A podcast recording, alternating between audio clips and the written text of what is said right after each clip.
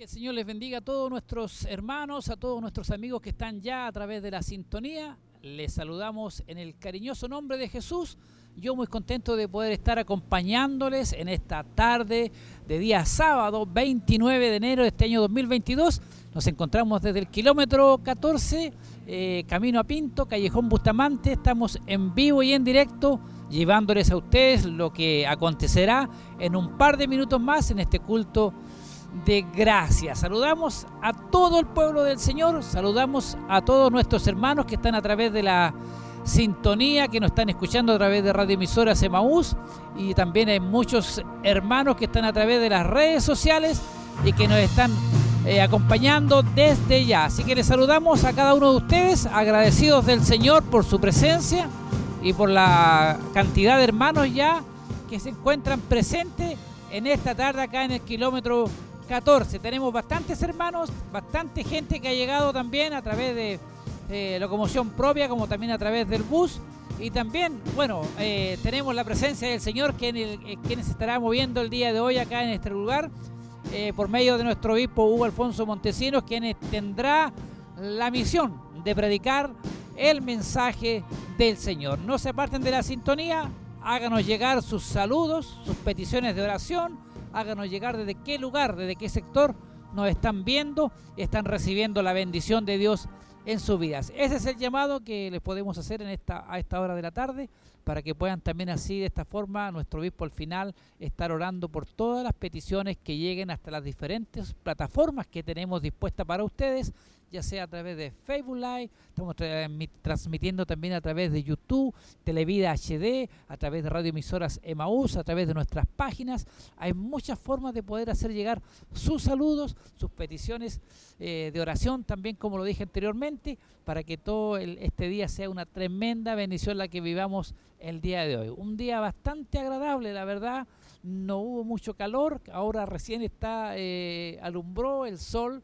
Eh, el día estuvo nublado, así que creo que está muy agradable el clima el día de hoy, especial para estar aquí en este lugar reunidos eh, en el nombre del Señor, esperando la bendición, esperando ser grandemente bendecidos a través de lo que hoy viviremos como pueblo de Dios. Estará, eh, tendremos coordinación para luego también poder compartir con ustedes las alabanzas, hermosas alabanzas entonadas por el grupo renuevo. Sabemos que son hermosas las alabanzas. Nos preparamos como pueblo, como hijos de Dios para recibir luego el mensaje, la administración que sabemos que será entregada en labio de nuestro obispo Hugo Alfonso Montesino. Me encuentro yo en un lugar privilegiado, tengo una muy buena eh, panorámica desde acá, puedo ver a los hermanos ya esperando el momento crucial.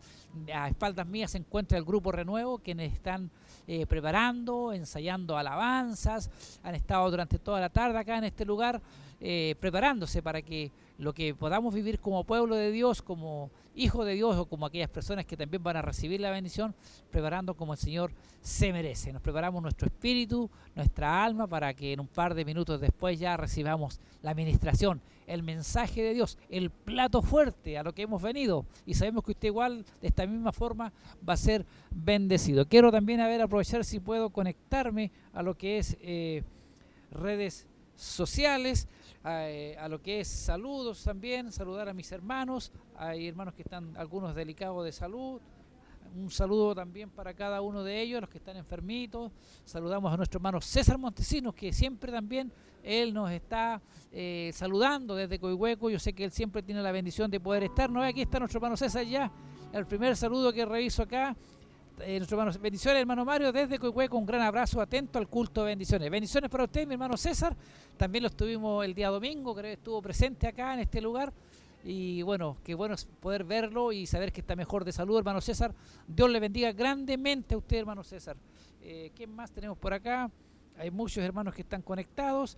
Eh, Andrea Marabolice, bendiciones mis hermanos, atenta desde mi hogar para escuchar la hermosa palabra de nuestro Señor que será entregada el día de hoy por nuestro obispo y muchas bendiciones hermanos. Qué bueno saber ahí a dos saludos. Para mí es una alegría saber que ya tenemos gente, tenemos hermanos, tenemos amigos que están conectados, que están atentos a las transmisiones y esperando el momento crucial que es el, cuando comience el culto, el participar de las alabanzas, participar de todo lo que se viene hoy como pueblo de nuestro Dios. Y como les dije anteriormente, hay hermanos ya en este lugar eh, sentados esperando el momento crucial de dar comienzo a este culto de gracia. Así que los invitamos a que no se aparten de la sintonía, háganos llegar sus saludos, desde qué lugar, desde qué sector nos están viendo, desde qué ciudad, desde qué país también, sabemos que también puede ser. Y bueno, yo aquí atento también, eh, comparta también lo que es eh, sus redes sociales para que así muchas personas también se, sean bendecidas a través de este enlace. Yo ya lo hice aquí mientras conversaba, es muy fácil llegar nomás compartir y eso con eso usted puede compartir con todos sus contactos que tiene ahí en Facebook, pueden ser bendecidos. Esa es la idea, es una forma también de predicar la palabra de Dios, de poder expandir el Evangelio. Muchas personas van a ser tocadas, como muchos de los que, estamos, que estamos aquí que han sido tocados, han sido bendecidos a través de las transmisiones, a través de lo que eh, Dios hace a través de todo eso. Uno ni siquiera se imagina cómo Dios opera, cómo Dios trabaja de una forma infinita, maravillosa. Así que esa es la idea de que podamos compartir, de que podamos eh, compartir la aplicación. José Guajardo, Dios le bendiga a mis hermanos, viéndoles desde Quinquegua, ¿no ve? De diferentes lugares llegamos nosotros y qué bueno saber que hay muchos hermanos, hay muchos amigos que son bendecidos, que se benefician a través de nuestras transmisiones. Esa es la idea. Saludamos a todo el equipo técnico, nuestro hermano Luis Nostroza, quien está ahí controlando televisión, y a jóvenes también que están haciendo posible el poder eh, ser visto por ustedes. Así que Dios les bendiga a cada uno de ellos también que hacen parte de este trabajo. Desde muy temprano llegan los pequeños acá con ese deseo, con ese ánimo de trabajarle a Dios, de poder, y que Dios también cada día los, va capacitando, cada día van aprendiendo más, y qué bueno es ver a los jóvenes trabajando de una forma muy especial. Yo me agrado mucho en el Señor y esperamos que ustedes sigan junto eh, con nosotros en el día de hoy, que no se aparten de esta sintonía, que sabemos que es de bendición para quienes las escuchen. Yo sé que muchos hermanos, uno también a veces no puede llegar hasta este lugar, pero tienen la bendición de poder conectarse a través de YouTube, eh, a través de la radio, eh, a través de Facebook Live y estar también viendo todo lo que ocurre. Yo a veces no vengo, pero también no me pierdo nada de lo que está ocurriendo acá en este lugar y esperamos que usted también aproveche esta instancia. A lo mejor hoy día no pudo llegar, esperamos que que Dios le bendiga a través de las transmisiones. Saludamos también a nuestro hermano Carlos Quintana, a su esposa e hijo, Dios le bendiga grandemente. Nuestro hermano eh, Carlitos, Dios lo guarde, lo bendiga a él y a cada hermano también, que, que yo sé que son muchos los que están ahí atentos a todas nuestras transmisiones que son constantes. Sabemos que en esta pandemia no ha cesado el trabajo, hemos estado siempre ahí llevándole a ustedes esta hermosa bendición de compartir con ustedes de los cultos, las reuniones Damas de Siloé, diferentes programas, no ha cesado el trabajo y hemos visto la mano de Dios, hemos visto la bendición de nuestro Dios, Señor y Salvador. Así que agradecemos al Señor por lo que Él ha hecho hasta ahora. La gloria, la honra y la alabanza es para nuestro Dios. Le invitamos a que siga junto con nosotros y que nos hagan llegar todos esos saludos. Nuestro hermano Leo Guajardo, Dios le bendiga, hermano Leonardo. Bendiciones para usted también.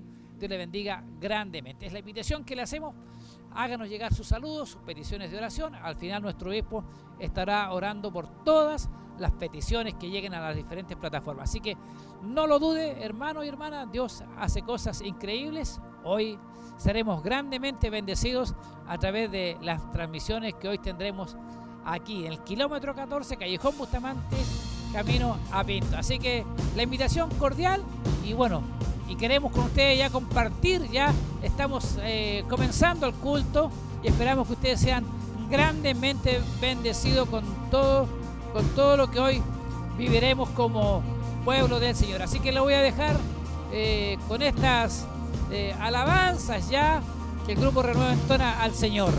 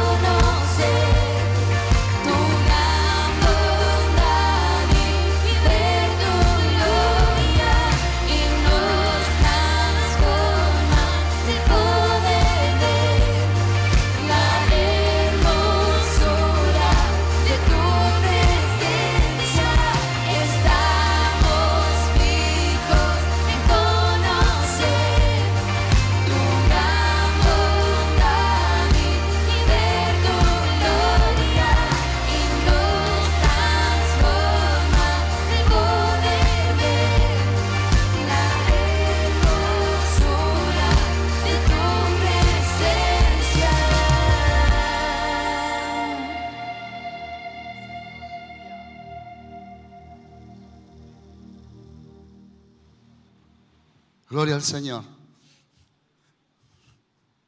Aleluya. Póngase en pie, amén. Dios les bendiga grandemente.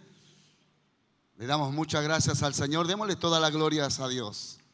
Gloria a Dios, gloria a Dios, gloria a Dios para siempre. Le damos gracias. Tome su asiento. Le damos gracias a Dios, amén, por esta bendición. Ya estamos dando comienzo a este culto de adoración y de alabanza al que se merece toda la gloria y el honor y el imperio. Agradecemos por esta bella oportunidad, también agradecemos por cada uno de nuestros hermanos que estarán en la sintonía compartiendo junto a nosotros este culto de exaltación a Dios y esperamos que ahí en sus hogares también puedan sentirse parte de esta tremenda bendición. Vamos a orar, vamos a inclinar nuestro rostro ahí como está. Incline su rostro para que Dios pueda derramar de su presencia y también de esa manera pueda dirigir todo en esta hora. Hemos llegado con un anhelo, con un deseo de poder agradar a Dios. Así que hermano, incline su rostro ahí como está, cierre sus ojitos y vamos a pedirle al Señor que nos ayude, nos guíe. Señor, le damos gracias en esta hora y en el nombre de Jesús, Señor amado, vamos delante de su santa y divina presencia. Agradecemos, Padre, por este tiempo hermoso, el cual usted nos regala, Señor. Le agradecemos por este día, Señor. Quizás eh, hemos trabajado, hemos, Señor, hecho nuestras labores, Señor amado, y también, Señor, usted nos concede este tiempo de poder aprovecharlo en el lugar donde nos conviene estar, Señor. Le agradecemos porque hasta aquí, aleluya, usted, Señor, nos ha guiado, nos ha guardado, nos ha protegido, nos ha bendecido. Hay mucho por qué agradecerle, Señor. Estamos en pie, estamos con fuerza, Señor, aún quizás no muchas, Señor, pero sabemos que cuando nos reunimos en su nombre, Jesús, para exaltarle a usted, Dios mío, recibimos nueva fuerza, Señor.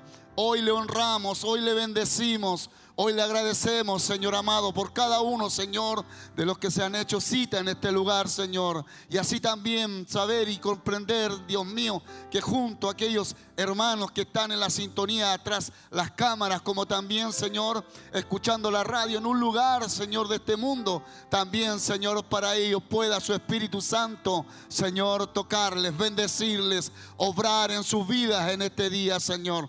Le damos gracias, Señor, y junto a este su pueblo, Dios mío, Padre, que se ha reunido en este lugar, alabaremos su nombre, exaltaremos su nombre, Señor, y creemos, Dios mío, que pueda llegar delante de su presencia como un olor grato, Dios mío, santo Dios. Amado, usted se lo merece. Dios mío, hay gratitud en nuestras vidas. Hay gratitud, Padre eterno, porque en usted, Señor, emana toda sabiduría, toda gracia, todo amor, Dios mío, el cual, Señor, nos mantiene firme en su palabra. Dios mío, le alabaremos, le exaltaremos, Señor. Y también creemos y rogamos, Señor amado, para que usted bendiga a aquellos que estarán, Señor, ahí en sus hogares. Muchos de ellos quizás postrados en cama, Señor, ahí en los hospitales, en las cárceles, Señor. Aquellos que necesitan, Dios mío, recibir, Señor, nuevas fuerzas. Hoy lo creemos, Señor amado, porque creemos en usted, creemos a su palabra y creemos en su presencia que está en medio nuestro. Señor, toda la gloria, toda la honra, el imperio y el poder sea solo para usted. En el nombre de Jesús, Dios mío, toda para usted, Señor, la alabanza. Le damos muchas gracias, Padre, Hijo y Espíritu Santo de Dios. Amén. Amén y amén, Señor. Junto al coro renuevo, alabaremos el nombre de nuestro Dios.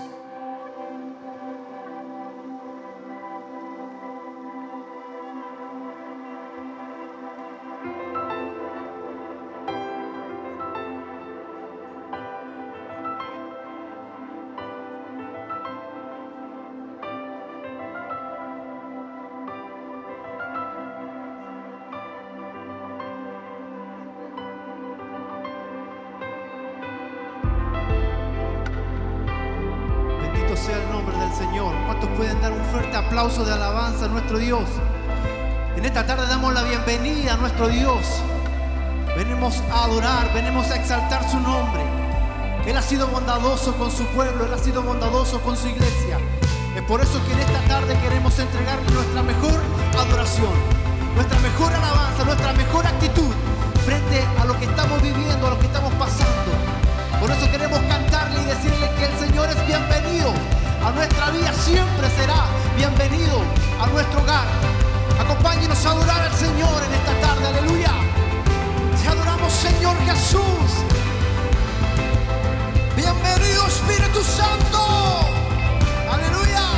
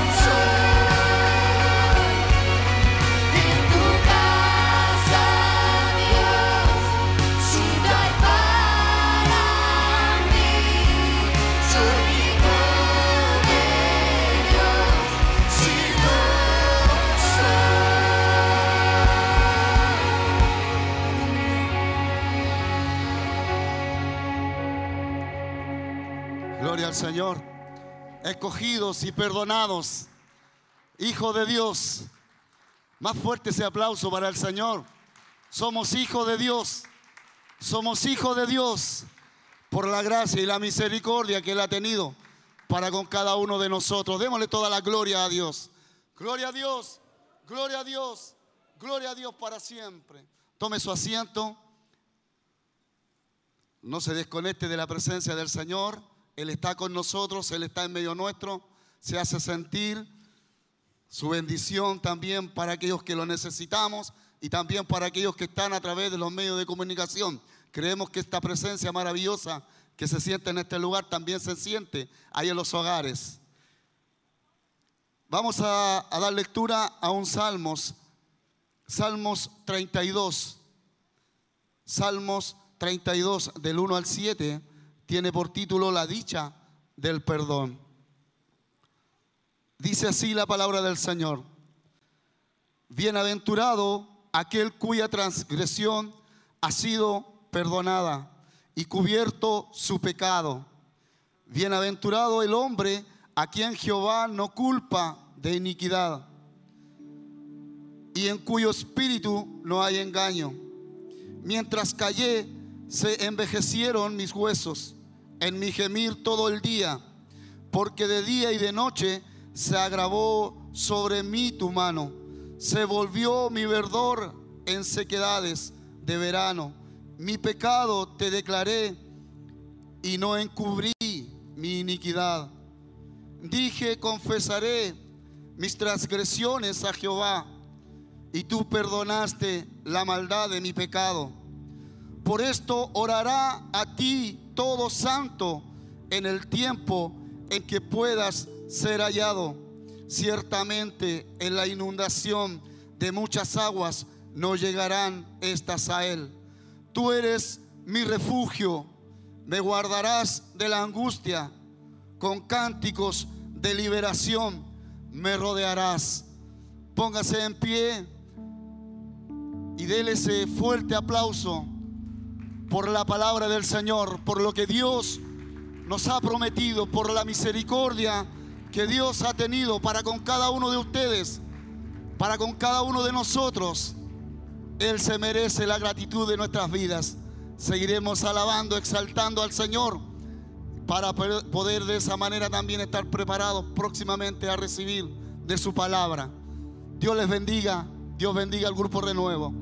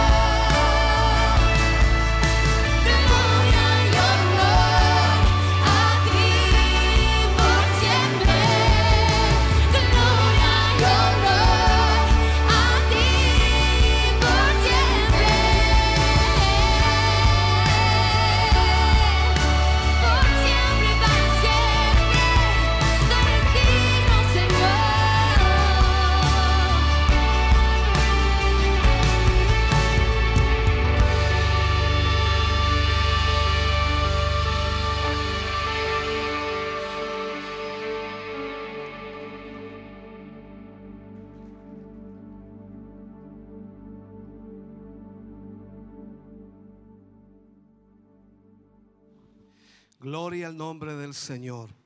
Aleluya. Puede sentarse mi hermano, mi hermana Dios. Dios le bendiga grandemente. Damos muchas gracias al Señor de poder estar reunidos en esta tarde, poder estar juntos para adorar al Señor, agradecer su, su esfuerzo para estar aquí, para poder acompañarnos en este día. De verdad, contentísimos de poder verles.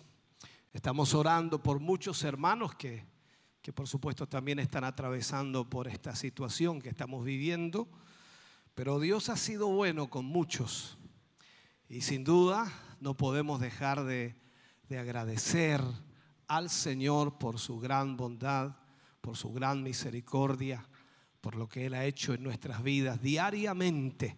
Bendito Jesús. Mis hermanos, antes de ir a la ofrenda, antes de hacer el servicio de ofrendas, hemos estado orando por mucho tiempo para que de alguna manera eh, la televisión pueda volver a, estar transmitiendo y eso ha sido una oración constante para que si en el propósito de Dios Él quiere, bueno, Él, Él es dueño de todo. Yo espero que usted esté orando, ¿no? Eso espero. Eh, en esta pandemia en sí, casi dos años, Dios nos ha ayudado también a llevar el mensaje del Señor. El primer año estuvimos transmitiendo, después de eso no pudimos seguir transmitiendo y estábamos postulando a dos canales de televisión. Uno, uno era el canal eh, comunal, eh, recuerdo que era por allí por el canal número 56, algo así, y, y bueno, lamentablemente no, no salió nada con esa postulación quedó todo en nada y sigue o seguimos postulando en lo que es el canal 48 para la región de Ñuble, ya un canal que tiene por supuesto mucho más cobertura que la que nosotros también teníamos.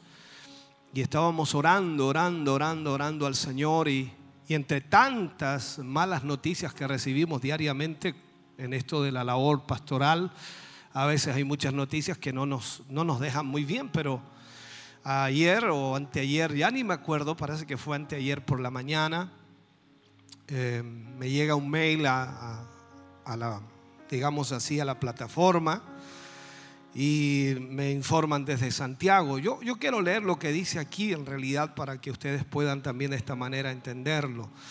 Todo lo que es el área de comunicaciones, lo que es radio, lo que es televisión, en sí funciona a través del Centro Cultural Cultural y de Comunicaciones Israel, por el hecho de que a través de la iglesia no se podía hacer las postulaciones antes y se complicaba mucho.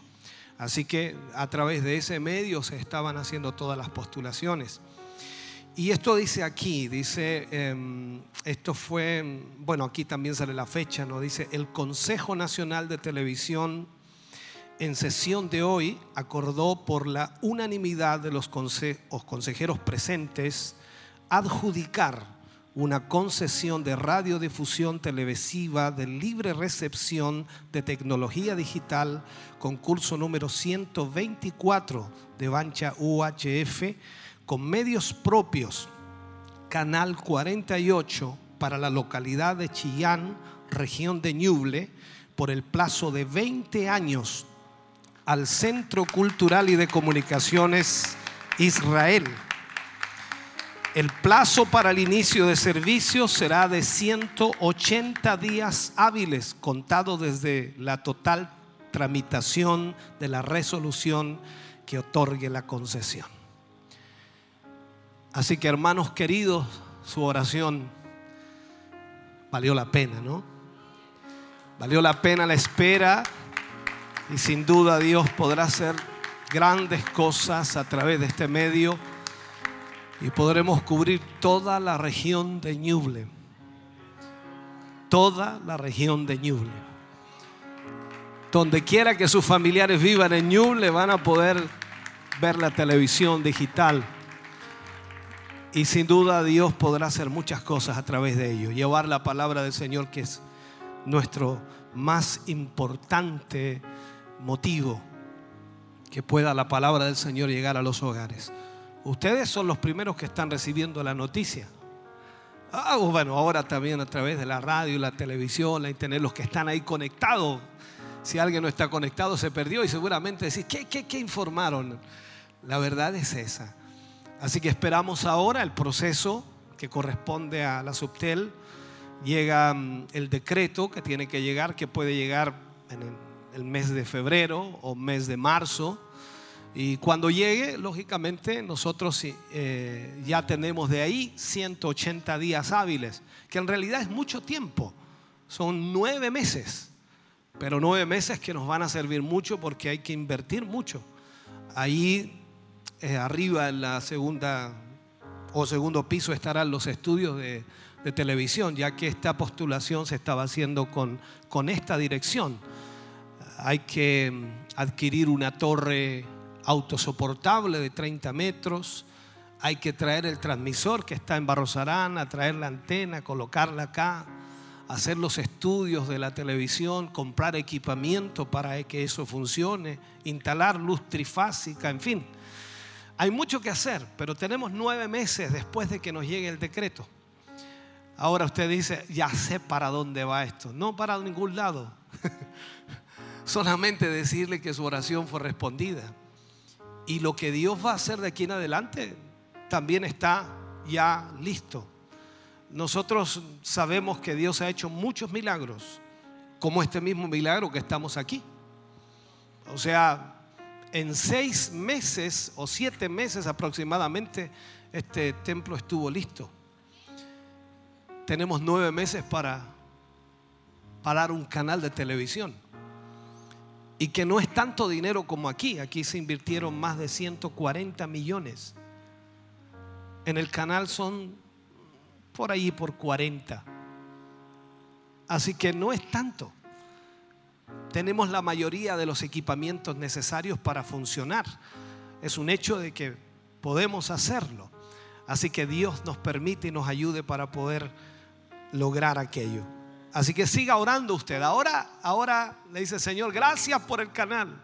Ahora súplenos para el canal. Dios hará milagros. Y eso es seguro, ¿no? Lo bueno de esto, hermano querido, que la postulación está hecha con dos canales digitales. O sea, tendríamos el 48.1 y el 48.2. Dos canales digitales. Aparte de eso, un canal análogo, sería un tercer canal y un cuarto canal que es de audio. O sea, en otras palabras, usted en casita, donde quiera que esté, si no le llega la señal de la radio, en ese canal de audio 48.3 o 48.4, usted coloca en su televisor y va a escuchar la radio. ¿Qué le parece? Así que en otras palabras, Dios se pasó. Extraordinario. Bueno es el Señor. Aleluya. Vamos a ofrendar, hermano querido, vamos a hacer el servicio de ofrendas y esperamos en el Señor que como siempre, como siempre usted lo ha hecho, con generosidad para la obra del Señor. Dios le ha bendecido y sin duda hay muchas maneras de agradecer al Señor y esta es una, poder ofrendar con generosidad para Dios. La escritura lo dice claramente, Dios ama al dador alegre y nosotros debemos hacerlo con alegría porque es para el Señor. Vamos a poner la mesita aquí en medio y usted vendrá, traerá su ofrenda en esta hora y de esa manera entonces lo, lo podrá hacer con gratitud, con gozo, con alegría, sabiendo que Dios es quien le ha suplido todo lo que posee. Dios le bendiga, canta el grupo Renuevo al Señor y usted ofrenda para la obra de Dios.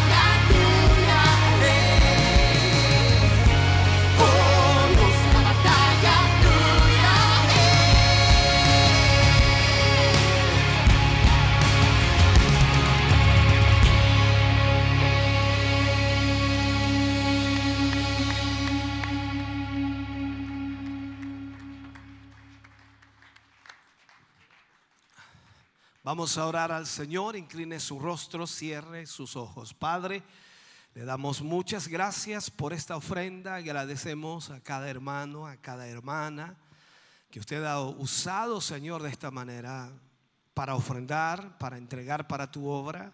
Y más aún, Señor, con gratitud lo ha hecho. Gracias por la bendición que has puesto en las manos de tus hijos. Y estamos ciertos y seguros, Señor, que tú seguirás multiplicando en sobremanera lo que ha quedado en su poder. Sea tu misericordia y tu bondad sobre tu pueblo, sobre tu iglesia, prosperándole, bendiciéndole, para que de esta manera tu obra siga avanzando. En el nombre glorioso de Jesús pedimos esa bendición para la gloria de Dios. Amén y amén, Señor. Fuerte ese aplauso de alabanza al Señor. Preparamos nuestro corazón para la palabra de Dios en esta tarde. Adoramos al Señor todos juntos.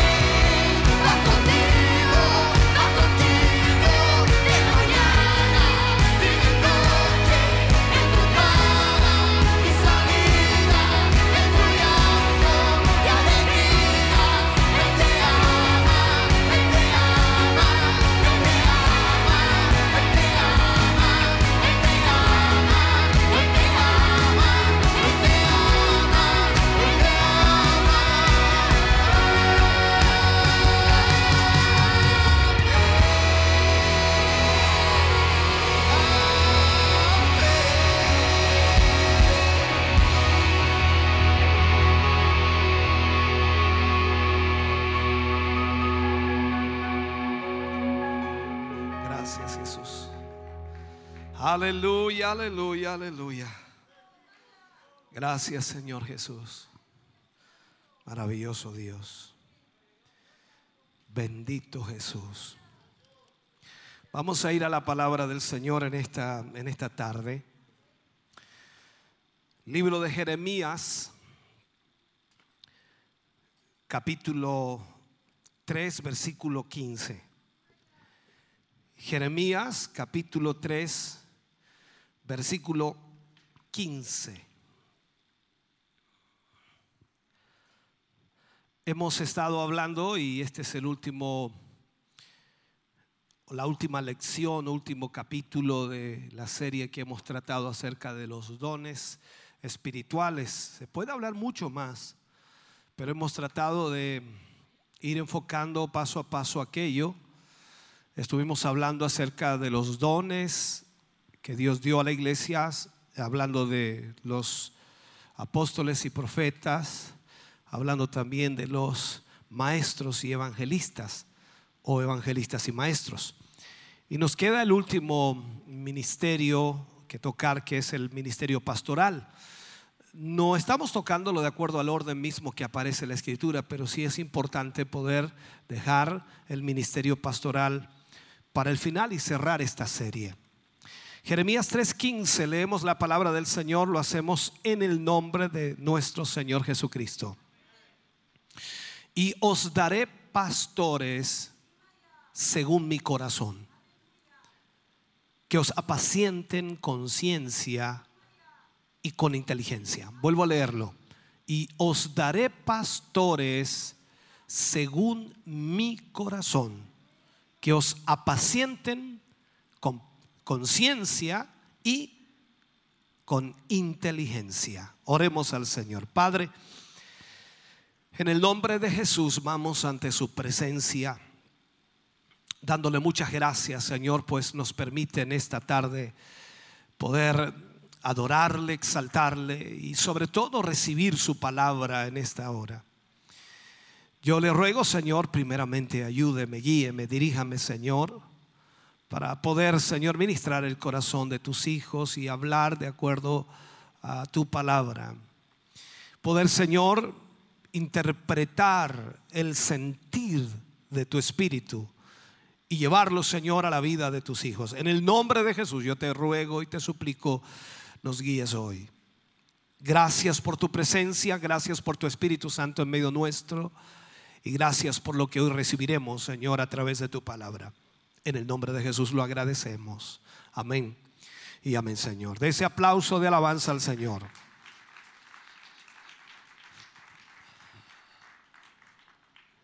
Vamos entonces a hablar acerca del ministerio pastoral.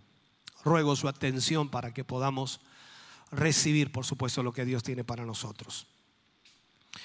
Uno de los grandes ministerios de la iglesia, eh, sin duda, es el pastoral. La misma palabra pastor, cuando la analizamos, eh, encierra un gran simbolismo que de alguna manera habla de la importancia de la labor de este ministerio. Es uno que apacienta, uno que apacienta. Desde el comienzo de la iglesia, cuando vamos a la iglesia primitiva, el ministerio pastoral ha desempeñado una función vital en todo el desarrollo de la obra de Dios.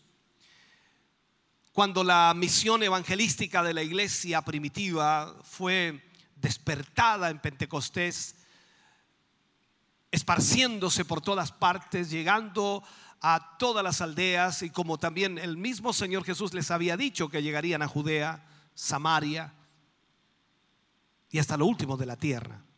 Todas las regiones vecinas, ciudades y, por qué no decirlo, también países fueron evangelizados con una gran cantidad de creyentes, una gran cantidad de creyentes alcanzados. Y ellos, por supuesto, necesitaban ahí, después de esa evangelización, el ministerio pastoral.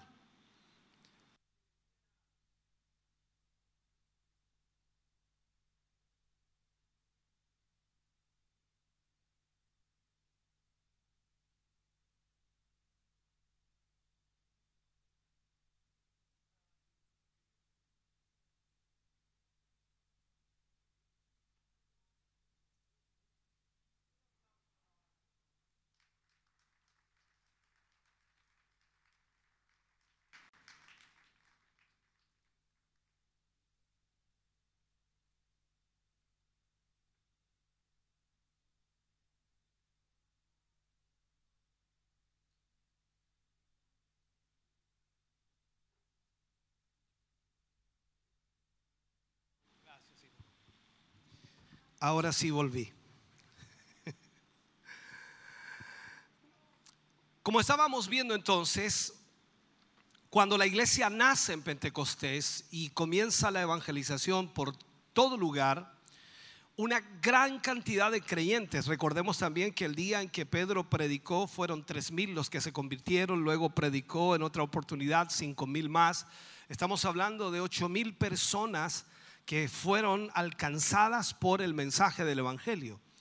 Y ahí entonces el ministerio pastoral entra con la función más importante de poder sostener, de poder darle finalidad y también darle consistencia a aquellos nuevos creyentes. Por lo tanto, el ministerio pastoral es el que les dio ese sustento, al mismo tiempo la permanencia en el camino de la fe, y también los muchos creyentes que produjo la evangelización comenzaron a ser enfocados también en evangelizar a otros.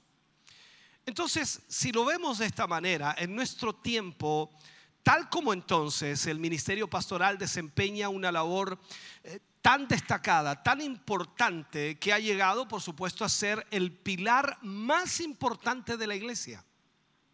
El pilar más importante de la iglesia. Podemos decir nosotros, y podríamos decirlo, ¿no? Que el ministerio pastoral debe su mayor importancia al hecho de que proporciona cuidado espiritual a cada creyente permanentemente.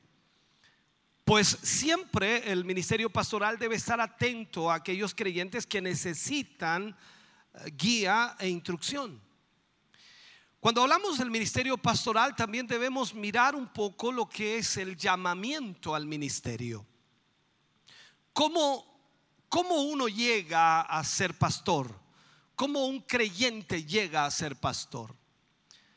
La pregunta sería, ¿acaso se requiere un llamamiento especial o puede cualquier persona ser pastor? ¿O se escoge, por supuesto, como como cualquier otra profesión, según la preferencia o según las aptitudes de la persona. ¿Cómo se llega a ser pastor? Podríamos también preguntar, ¿es esencial el llamamiento divino para ser pastor en la actualidad? ¿Es lo que se necesita? Vamos a mirar de alguna forma quizás breve, lo que necesitamos entender, lo que enseña la Biblia, lo que la palabra de Dios nos muestra para ser pastores. El llamamiento en realidad es del Señor. Nadie puede apropiarse el derecho de llamarse pastor sin ser llamado por Dios. Nadie puede hacerlo. Cuando vamos a la escritura, nos damos cuenta que este principio fue tan importante que cada ministro, cada hombre de Dios que era llamado, le daba la importancia a ese llamado que había recibido de Dios. Cada creyente que era llamado a pastorear o ser pastor debía entonces asumir primero el llamado de Dios, porque la base de la autoridad del ministerio la constituye su llamamiento. Sin llamamiento de Dios no puede haber autoridad en ningún sentido. Ahora, no es una, una mera profesión el pastorado o, o vocación, como podríamos también llamarle nosotros en el ámbito social. Tampoco tiene que ver con el comercio o con el negocio, algo que se puede quizás delegar o dejar cuando se quiera. Tampoco tiene que ver con eso. Dios siempre ha sido el que llama a los encargados de su pueblo. O sea, Dios siempre es el que llama a aquellos que Él va a usar en algún ministerio y en este caso llama a los pastores. Si miramos la escritura un poco, hay algunos ejemplos que podríamos eh, tocar, quizás haremos algunos de ellos en el proceso. Por ejemplo, Dios llamó a Moisés en una manera inequívoca. Es imposible decir que Dios no lo llamó cuando en realidad Dios lo llamó. También los profetas, cuando miramos en la escritura, les fue dada palabra de Dios a ellos para que ellos la transmitieran al pueblo. Y Él los llamó, por supuesto, de sus trabajos ordinarios o su forma de vida, del oficio que ellos tenían para ser profetas, para ser usados para llevar el mensaje al pueblo de Dios. Estos hombres que fueron llamados por Dios hallaron, por supuesto, que el Espíritu Santo era el que venía sobre ellos y les daba la palabra que ellos debían entregar al pueblo. No era un asunto simple, no era una cosa sencilla, no era un asunto de pensamiento, de idea, de creatividad. No, no, no tiene nada que ver con eso. Cuando miramos incluso la escritura y vemos al primer sumo sacerdote que Dios escoge para que ministre al pueblo, vemos allí a Aarón, que fue nombrado y llamado directamente por el Señor. En el Nuevo Testamento declara eh, en, en, cuanto al sumo sacerdote, como dice el libro de Hebreos 5.4, nadie toma para sí esta honra, sino el que es llamado por Dios como lo fue Aarón. O sea, aquí estamos ratificando entonces que el llamado debe venir de Dios. Debe haber un llamamiento divino al ministerio. Y eso es un requisito para poder cumplir, por supuesto, en el ministerio cristiano. No se puede cumplir un ministerio cristiano si no hay un llamado de Dios. Ahora, entonces es lógico esperar que Dios, que es soberano, Él pueda elegir a sus propios siervos y los envíe, los envíe, por supuesto, como embajadores de Él, como representantes de Él. Leíamos en el versículo principal que usábamos eh, al inicio, os daré pastores conforme a mi corazón, de acuerdo a mi corazón. O sea, no está hablando de que Dios nos va a dar pastores de acuerdo a nuestro criterio o de acuerdo a nuestra necesidad o de acuerdo a nuestros deseos o de acuerdo a nuestros pensamientos. Él nos dará pastores de acuerdo a su corazón.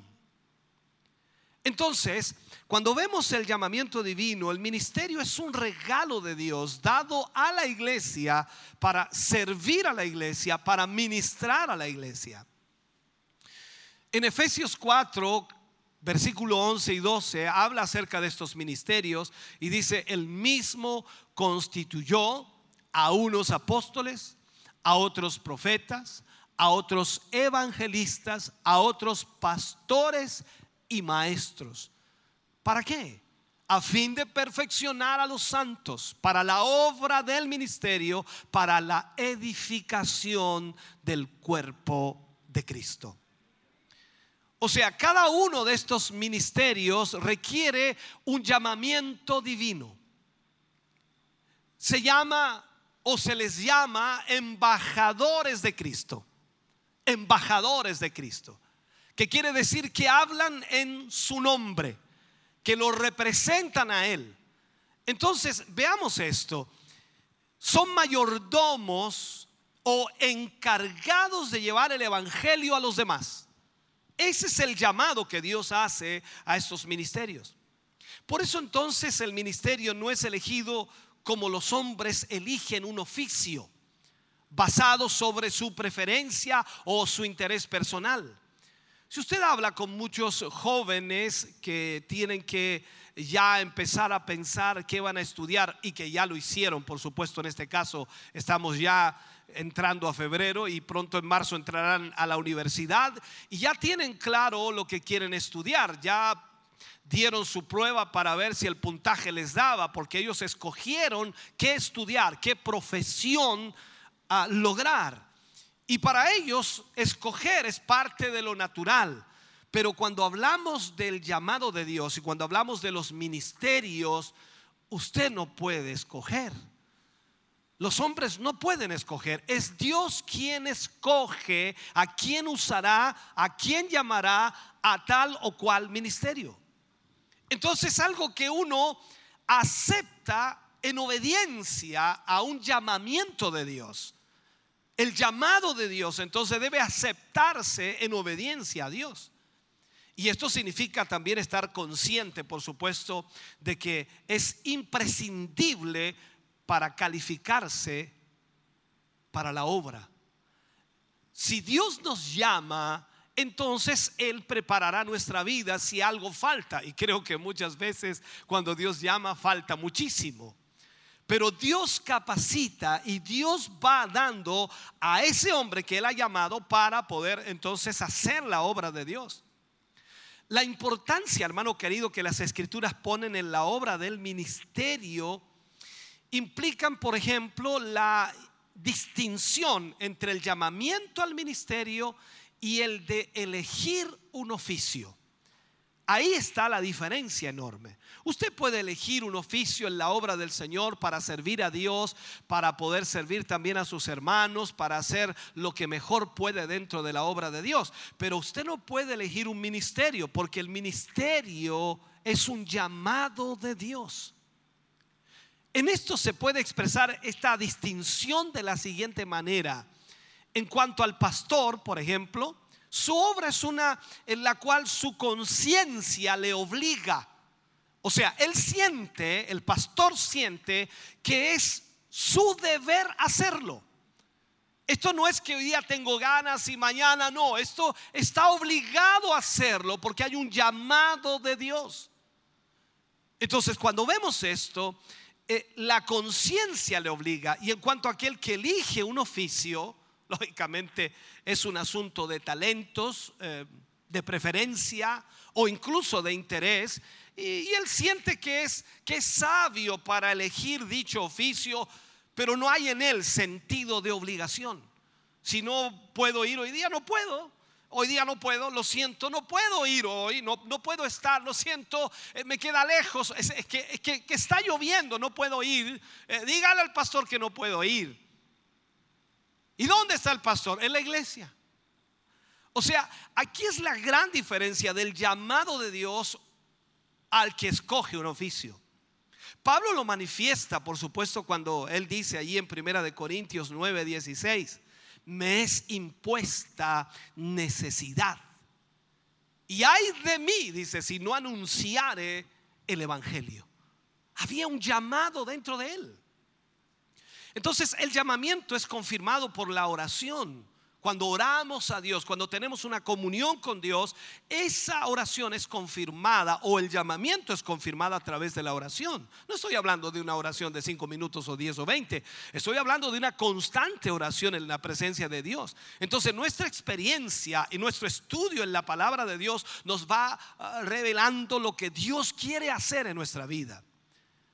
Ahí es donde debemos nosotros animar a los jóvenes, a esos jóvenes creyentes, a meditar con mucho cuidado y preguntarse ellos mismos si pueden ser aquellos que Dios va a llamar a él al ministerio. Si realmente quieren ser llamados al ministerio para servir al Señor. Entonces aquí es donde el pastor debe tener sabiduría y también debe tener discernimiento para animar y guiar a los jóvenes a buscar, por supuesto, la dirección de Dios para que de esa manera la misión de Dios en la vida de ellos se pueda concretar, el propósito de Dios. Si podemos ayudarles, si podemos guiarles, si podemos evitar la tristeza que resulta de no, de no encontrar el plan de Dios para una vida, entonces lo que debemos hacer es nuestro mejor esfuerzo para que cada joven, disculpen los de más de edad si no los toco a ustedes, pero para que cada joven pueda encontrar el propósito y la dirección que Dios tiene para su vida. Es posible, hermano querido, rescatar a algunos de ocupar la vida en un oficio secular cuando en realidad deben estar en la obra del Señor. Parece extraño lo que digo, pero es una gran verdad. Muchos de los jóvenes de hoy están preocupados por lograr una profesión, por lograr un buen trabajo, por ganar buen dinero, por casarse, por tener una familia, una casa, un auto, por vivir bien. Y lógico, puede ser lo más correcto y lo más natural en la vida. Pero debemos guiarles también a que pregunten a Dios si Él tiene un llamado para ellos. Porque aquí es donde nosotros debemos enfocar a nuestros jóvenes. El llamamiento divino se manifiesta, eh, podría decirlo yo, de tres maneras, de tres maneras. Primero, en el corazón. El corazón es el que comienza a sentir ese llamado. Luego en la convicción también de la iglesia, cuando la iglesia comienza a ver en esa persona un llamado de Dios. Y también en la providencia de Dios, por supuesto, cuando Dios comienza a proveer todo para que ese llamado se ejecute. Hay un llamamiento interno, podríamos también tocarlo, un, deseo fijo y honesto por la obra de Dios. Eh, Pablo le escribe a Timoteo en el capítulo 3, en primera de Timoteo 3.1, y, y le dice, eh, palabra fiel, dice, si alguno anhela obispado, buena obra desea. O sea, no es malo desear, pero del punto de desear a concretarse, eso lo define Dios. Yo puedo sentir el deseo de hacer algo para Dios y creer que es lo que Dios quiere de mi vida y yo me aferro a aquello con toda mi fuerza porque eso es lo que yo creo y siento en mi corazón. Eh, Cuando recién iniciábamos el ministerio, yo, yo era evangelista, no era pastor. Y, y Dios me llamó al evangelismo y yo sentí ese llamado y muchos me lo dijeron y, me, hablaron y me ministraron. Nunca escuché la palabra pastor en todo ese proceso de profecías o ministración que me hubieran hecho. Y cuando Dios me trajo a esta localidad, sobre todo Coihueco, y se cierran las puertas al evangelismo, y yo quedo allí con una situación compleja, no, no, no voy a entrar en detalles, pero me, me metí a orar y ayunar, y, mi esposa se acordará de eso. Estuve días allí ayunando y orando y pidiéndole al Señor una respuesta. ¿Qué debía hacer? volverme de donde vine, seguir allí. ¿Qué tenía que hacer? En ese momento mi mundo estaba cerrado o, mi vista estaba nublada, no sabía qué hacer. Lo único que yo sabía que iba a seguir predicando el Evangelio porque era evangelista. Y, y cuando Dios habla mi vida y, y me dice que inicie una obra, yo le digo a Dios, Señor, yo no soy pastor, yo soy evangelista. Y el Señor en mi mente me responde y me dice, ¿quién te dijo que no eras pastor? Esa frase me, me hizo pedazos, hermano. ¿Por qué? Porque yo quería ser evangelista. Yo no quería tener problemas con la gente, yo no quería estar lidiando con personas, yo no quería tratar problemas de la gente, yo quería ir predicar, la gente aceptaba a Cristo, yo me iba y el pastor se las arregla. Y Dios me dice eso. Cambió todo para mí. Fue difícil ese cambio, fue difícil. Yo seguí, a pesar de que inicié una obra, seguí siendo evangelista por mucho tiempo, por muchos años, y me costó entender ese proceso, ese cambio de ministerio, de evangelista a pastor. Fue difícil. Entonces, cuando hablamos de esto, aquí Pablo le dice a Timoteo, palabra fiel, si alguno anhela obispado, buena obra desea. O sea, hace falta por una parte el deseo, el deseo por la obra. Y, es cierto que, por supuesto, muchas veces fracasará la persona si no tiene un gran entusiasmo por la obra. No sirve de nada que el Señor llame a alguien que ni siquiera esté entusiasmado por la obra. Lo primero que debe haber es entusiasmo, espíritu de servicio, deseo de hacer la obra del Señor para que el Señor pueda llamarlo. Ahora, es muy necesario que al que le encanta predicar, porque creo que hay personas aquí que le encanta predicar y que les gusta, por supuesto, componer mensajes o armar mensajes o preparar mensajes, el estudiar para ellos es placentero, es maravilloso. Además de eso, hace falta que también esté plenamente convencido de que debe haber un bienestar hacia los hombres. O sea, depende en otras palabras de la relación con Dios para que Él pueda llevar a los hombres y a las mujeres a un bienestar con Dios o a una comunión más íntima con Dios. Eso significa que el que recibe el llamado debe tener un gran amor por Cristo y un gran amor por la obra de Dios. Y cuando hablamos de la obra de Dios, hablamos de las personas que Dios ha llamado a esa obra. Hace falta también el sentimiento de, de- de debilidad. Hay muchas personas que a veces se creen muy, muy fuertes, muy grandes o muy capaces. Y en esto, hermano querido, no, no debe ser así. Debe haber en esto un sentimiento de debilidad o incluso de indignidad, de que no somos dignos del llamado que Él nos ha hecho y de que la realización eh, tiene que depender de todo corazón en el poder de Dios. O sea, yo no puedo hacer nada si Dios no está conmigo. Yo no puedo decidir nada si Dios no está en mí. O sea, en otras palabras, no hay nada que yo pueda hacer humanamente bueno si Dios no está en medio de esto. Esto y nada más que esto es una prueba infalible de un llamado de Dios. Pero cuando usted se encuentra con personas muchas veces arrogantes, orgullosas, vanagloriosas, altivas, ofensivas y de muchas maneras, todos podemos en algún momento ofender, todos en algún momento podemos equivocarnos y errar, pero cuando hablo de una constante, una actitud constante, hermano querido, ahí está un problema terrible. Los jóvenes por naturaleza tienen mucha confianza en sí mismos. Eh, Si usted le pregunta a un joven cómo está, dice, bien, bien, bien. Él se ha dado cuenta que nunca está mal. Le preguntan a uno como yo, dice, ¿cómo está? Así más o menos, hablando con honestidad. Por fe nosotros decimos, amén, bien, mi hermano, gracias a Dios, aunque nos duele todo. Pero la realidad es que necesitamos de Dios siempre. Ahora, muchos obreros usados por Dios han llegado a esta realización después de una serie de fracasos. O sea, han llegado a entender que dependen plenamente de Dios después de muchos fracasos. Porque cuando la persona se vuelve altiva, se vuelve arrogante, orgullosa y no entiende que depende de Dios, porque aunque Dios me haya llamado, yo no soy el grande aquí. Yo no soy el capaz aquí, yo no soy el sabio, yo no soy el inteligente. Sigo dependiendo de Dios. Y mientras Dios más le use, más debe depender de Dios. ¿Por qué? Porque eso es lo que usted debe entender, tal como la palabra lo dice. Pablo le escribe a los corintios en 2 de Corintios capítulo 3 versículo 4 al 6 y les habla, dice, y tal confianza tenemos mediante Cristo para con Dios.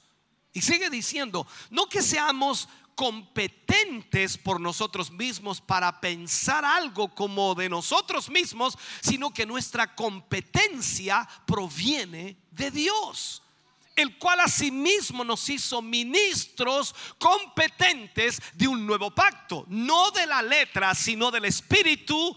¿Por qué?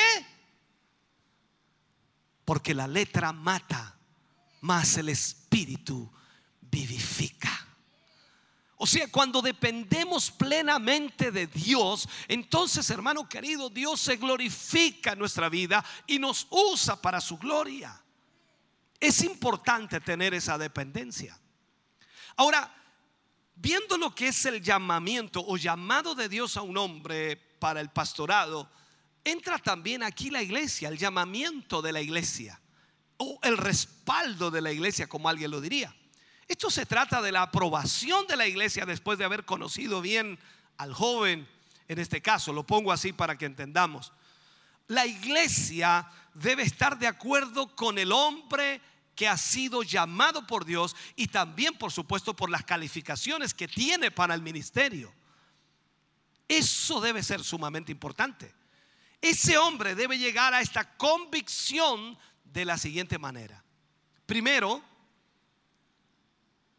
no debe tener ni una sola duda de su conversión.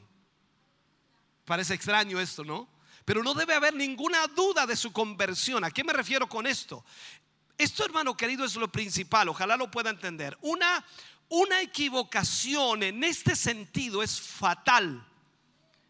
Será fatal para el obrero si él vive y muere inconverso. Se supone que el Señor llama a quienes, a quienes se han convertido, no a los que se han convencido. Disculpen lo que voy a hacer aquí, pero debe haber aquí gente solo convencida. Lo que Dios desea es que usted y yo estemos convertidos. Y eso es tener la convicción de nuestra conversión. O sea, no debe haber duda de que nosotros nos hemos convertido al Señor. Ahora, será fatal también para la congregación si su pastor es ciego espiritualmente. Porque si no se ha convertido, entonces está ciego espiritualmente. No depende de Dios. Por eso digo que esto es fatal. Es hipocresía si el pastor está orando por la salvación de los perdidos y él, y él mismo no se ha salvado aún. La conversión en la vida de un creyente es sumamente importante. ¿Por qué lo digo así? O dice, pero no, pero si, si, si, usted está diciendo que hay un llamado de Dios para el pastorado, entonces eh, el Señor va a llamar a los que están convertidos. Sí, pero el problema es que muchas iglesias ordenan a sus propios pastores. ¿Cuántas divisiones ha oído usted? ¿Cuántas iglesias se han dividido y han ungido a sus propios pastores? Salió un grupo para allá y, ha ungido a este Pedro Perico de los Palotes porque tiene buena, buena postura este hombre, ¿eh? se viste bien, habla bien, tiene buen bozarrón, así que este es el pastor. Y lo ungen. Entonces la pregunta es, ¿quién lo llamó a él? No lo llamó José, Mario, Joaquín, lo llamó este para que viniera a que lo ungieran. Entonces, ese es el problema que a veces ocurre.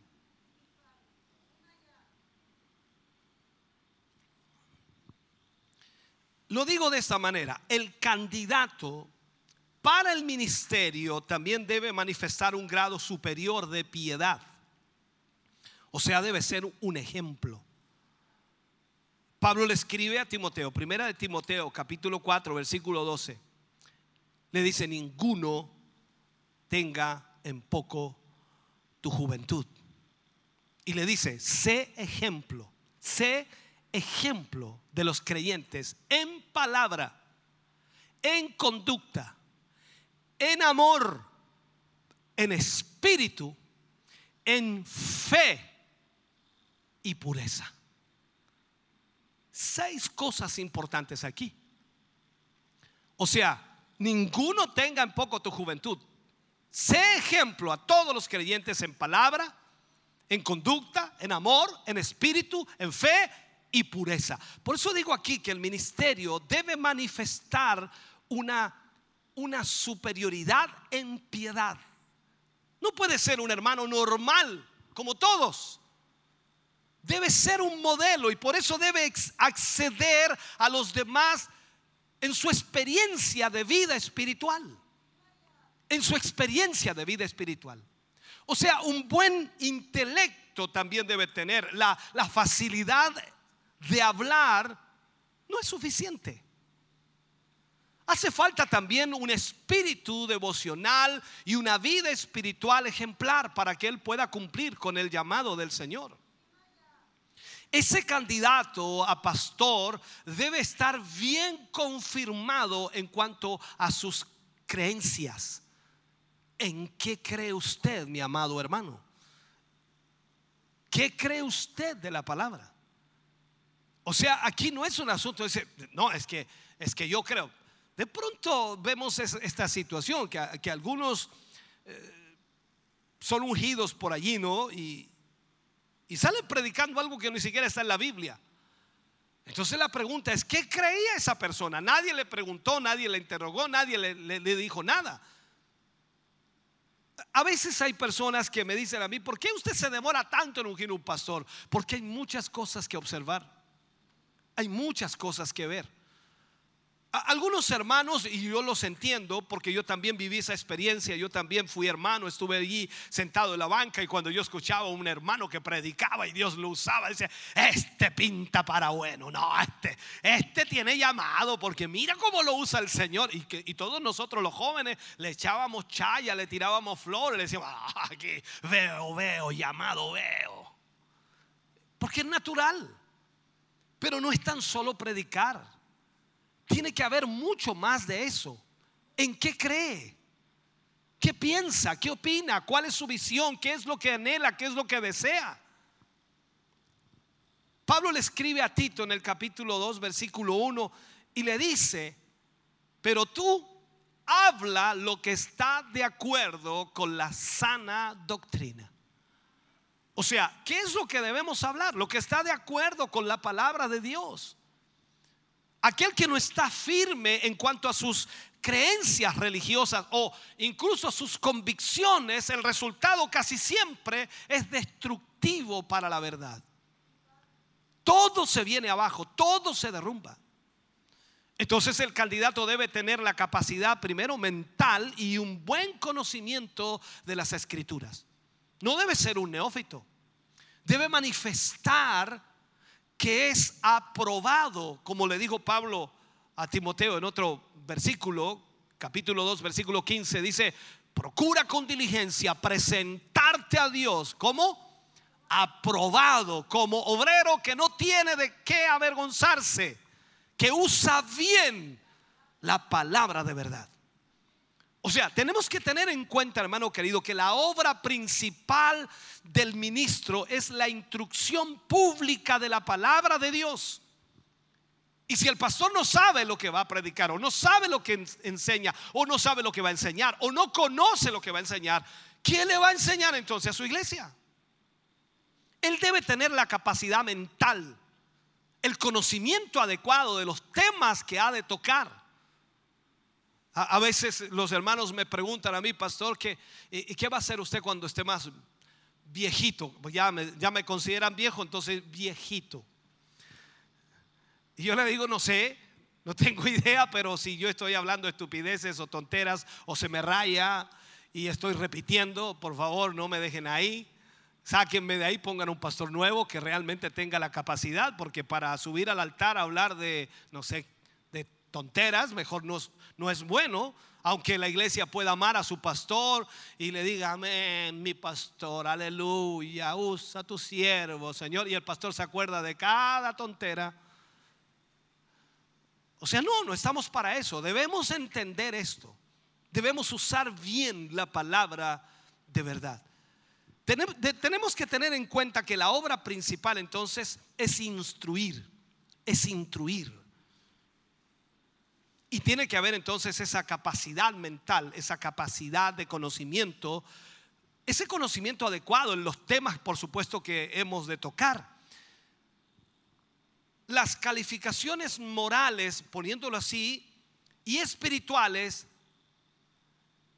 eso solamente no son adecuados. O sea, ¿en qué sentido lo digo? Mucha gente dice, no, si está, está bien espiritualmente, está bien moralmente. No ha caído en pecado, no ha caído en falta. Y se nota bien espiritual el hermanito, levanta las manos, alaba al Señor, siempre tocado. Pero no basta con eso. Él tiene que aclarar y proclamar la verdad espiritual en el púlpito, igual, igual que modelarla en la vida personal. O sea, el púlpito es aparentemente la vitrina del predicador, pero cuando él se baja debe seguir viviendo aquello que predicó. Por eso entonces que la piedad es importante, pero si no va acompañada por el poder de Dios, si no va acompañada con la disciplina, no alcanza, hermano querido, para demostrar que uno tiene lo que precisa para servir en el ministerio. ¿Sabe? Algunos hombres se han equivocado, y hombres buenos me refiero, se han equivocado al asumir la obra del ministerio cuando, cuando no tenían el conocimiento, ni siquiera la capacidad para estudiar de continuo y producir mensajes. Entonces es un problema grande allí. El candidato debe tener también el don de enseñar, porque va a estar constantemente enseñándole a la iglesia, ministrando a la iglesia. Entonces la escritura nos encarga que tomemos lo que hemos recibido y encargarlo a hombres fieles que sean idóneos para enseñar también a otros. O sea, lo que nosotros hemos recibido como instrucción y enseñanza, debemos también llevarlo a otros para que ellos también puedan enseñar a otros. El obrero debe ser apto para enseñar. sufrido. Incluso que con mansedumbre corrija a los que se oponen. Debe tener una tremenda habilidad y muchos estudios. Debe entonces entender que debe capacitarse en muchas áreas. En esto entonces nos damos cuenta que no es suficiente tan solo conocer algunos versículos de la Biblia o no es suficiente incluso predicar. Hace falta también el don de enseñar. Él tiene que saber captar y mantener la atención de sus oyentes para que lo escuchen y aprendan y conozcan la palabra de Dios. El mejor sermón falla a menos que la gente esté despierta y atenta a ese sermón. No sirve de nada que el predicador esté arriba saltando, brincando, gritando, haciendo de todos los ademanes posibles y la gente no está ni atenta a lo que él está diciendo. O sea, falló el sermón, no sirve absolutamente de nada. Usted se va a casa y le preguntan en casa de qué predicó el pastor. Dice, no me acuerdo, pero estuvo bueno. Falló el mensaje, no sirvió de nada. Porque a usted más encima ni se acuerda ni de qué trató, imagínese acordarse de todo lo que habló. Hace falta, hermano querido, ese don de enseñar.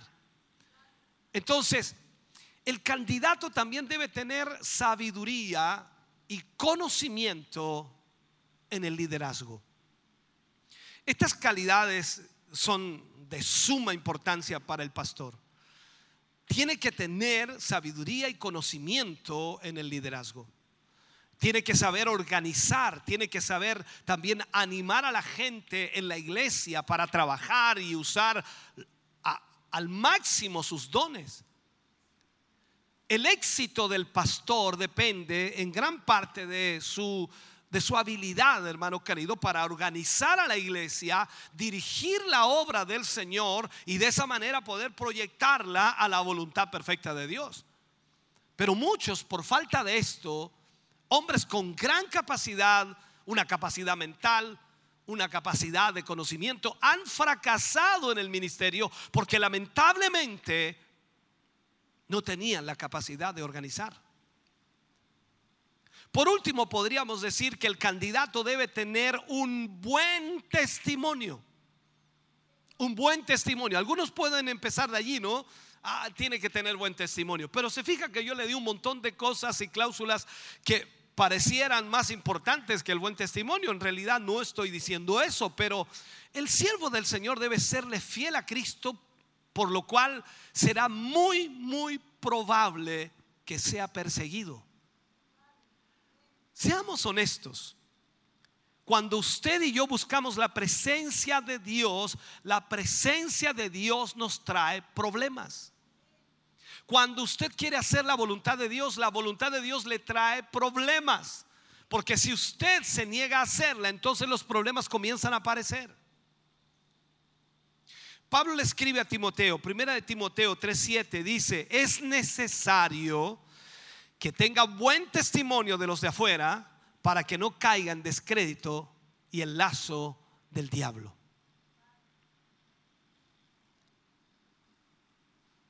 Esto es importante. Recuerdo hace algunos años atrás una experiencia, una de tantas experiencias. Son 28 años. Y recuerdo que un hermano llega a mi oficina diciéndome que él tenía un llamado a pastor y él me dice que quería que lo ungiera porque sus años ya estaban avanzando. Y yo no recuerdo cómo llegamos a la conversación de aquello, pero eh, comencé a darle algunas pautas de lo que significaba ser un pastor y de lo que él tenía que arreglar antes de poder ser ungido. Y la pregunta que le hice fue a él, ¿le debes algo a alguien? No, ningún hermano. No, no, no, no, no, no. No te estoy hablando de los hermanos, te estoy hablando de afuera. ¿Le debes algo a alguien?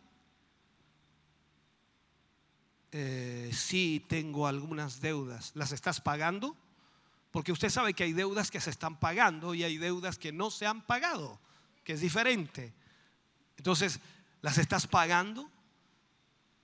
me dijo, la verdad, hay, dos, dos, dos o tres que no he podido pagarlas. Mientras que no las pagues, no puedes. Pero ¿por qué me dijo? Porque ese testimonio está mal afuera. Y si tú vas a representar a Cristo, tu testimonio tiene que estar limpio. No debáis a nadie nada. Y a veces mucha gente no entiende eso.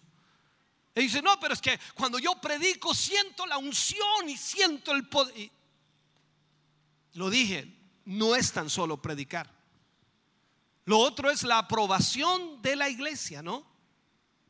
Es necesario que tenga buen testimonio primero de los de afuera para que no caiga en descrédito y el lazo del diablo. Entonces la aprobación de la iglesia debe estar basada sobre el hecho de que el candidato reúne estos requisitos. Esta certeza en la mente de los hermanos de la iglesia sirve para confirmar el hecho de que el candidato mismo no puede juzgarse a sí mismo en cuanto a su llamamiento. Usted le pregunta a un hermano, hermano, ¿usted está bien? Sí, mi hermano. ¿Usted es bueno? Claro que soy bueno. ¿Cómo voy a ser malo? Si hay gente horriblemente mala, yo soy bueno.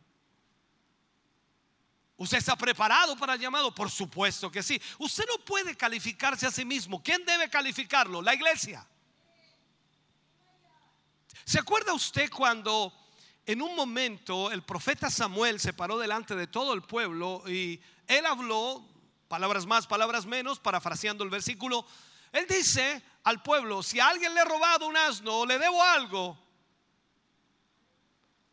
o sea, era cosa de que alguien levantara la mano y dice, tú me estás debiendo, pero no le debía a nadie nada. Y eso era un buen testimonio. Entonces, ¿qué pasaría si acá en la iglesia ponemos delante a un hermano que dice que tiene un llamado pastorado y le decimos, hermanos, él dice que tiene un llamado pastorado, él dice que tiene la capacidad, él dice que tiene la inteligencia, que tiene la palabra, tiene la sabiduría, siente el llamado en su corazón, eso vibra, eso lo quema, eso lo está fundiendo por dentro, él ya no puede aguantar más, hermano, ¿qué dicen ustedes? Hay alguien que diga o tenga una objeción, es como cuando estamos casando un matrimonio, es decir, si hay alguien aquí... Entonces, claro, la iglesia a lo mejor dice, ¿cómo yo me voy a parar en medio de decir eso si, si no me debe tanto? No es la cantidad, es el hecho. Y eso debemos aprenderlo.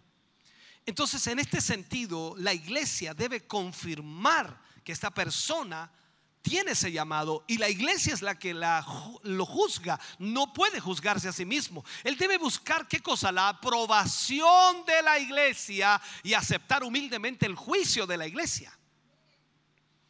Aquí no se trata de ser amigos de los amigos, no buscar amigos. Eh, no, no, no. Se trata de realmente buscar la aprobación de la iglesia de acuerdo al ministerio que Dios le está llamando. Entonces, ¿cuál sería aquí la llamada de Dios o el llamado de Dios? Es posible, hermano querido, que las circunstancias le, le impidan a uno entrar en el ministerio, pero las dificultades no, no deben ser interpretadas como una indicación que Dios no le está llamando las dificultades a veces se presentan y siempre van a estar allí.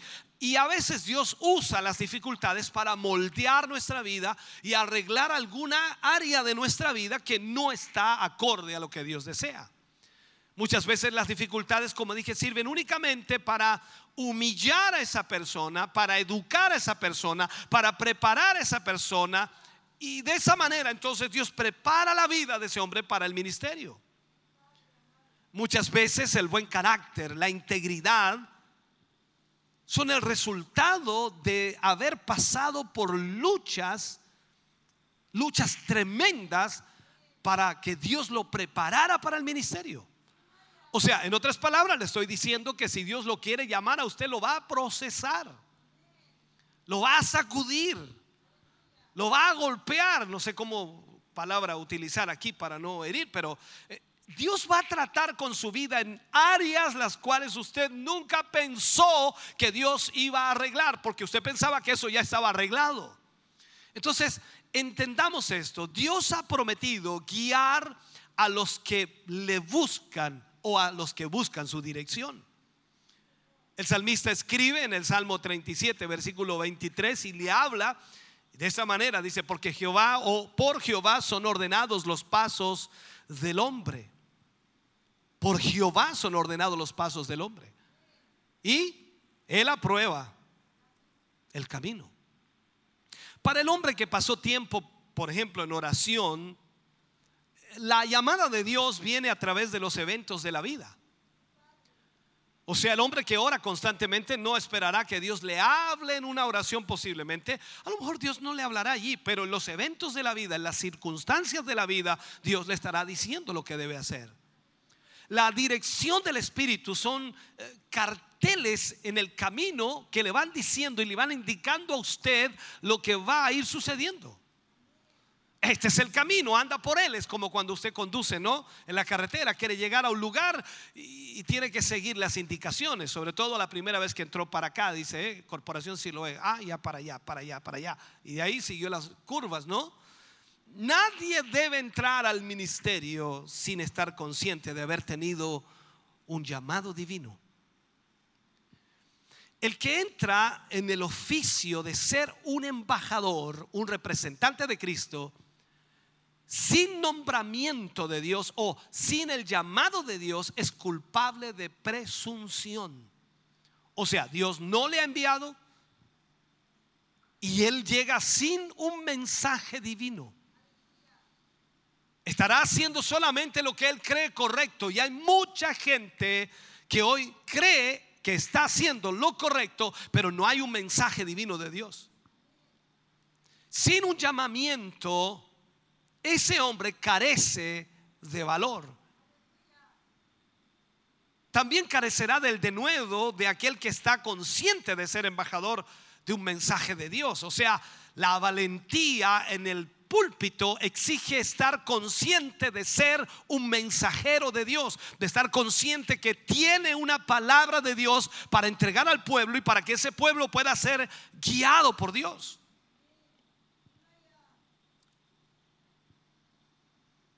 aparte del, llamamiento divino,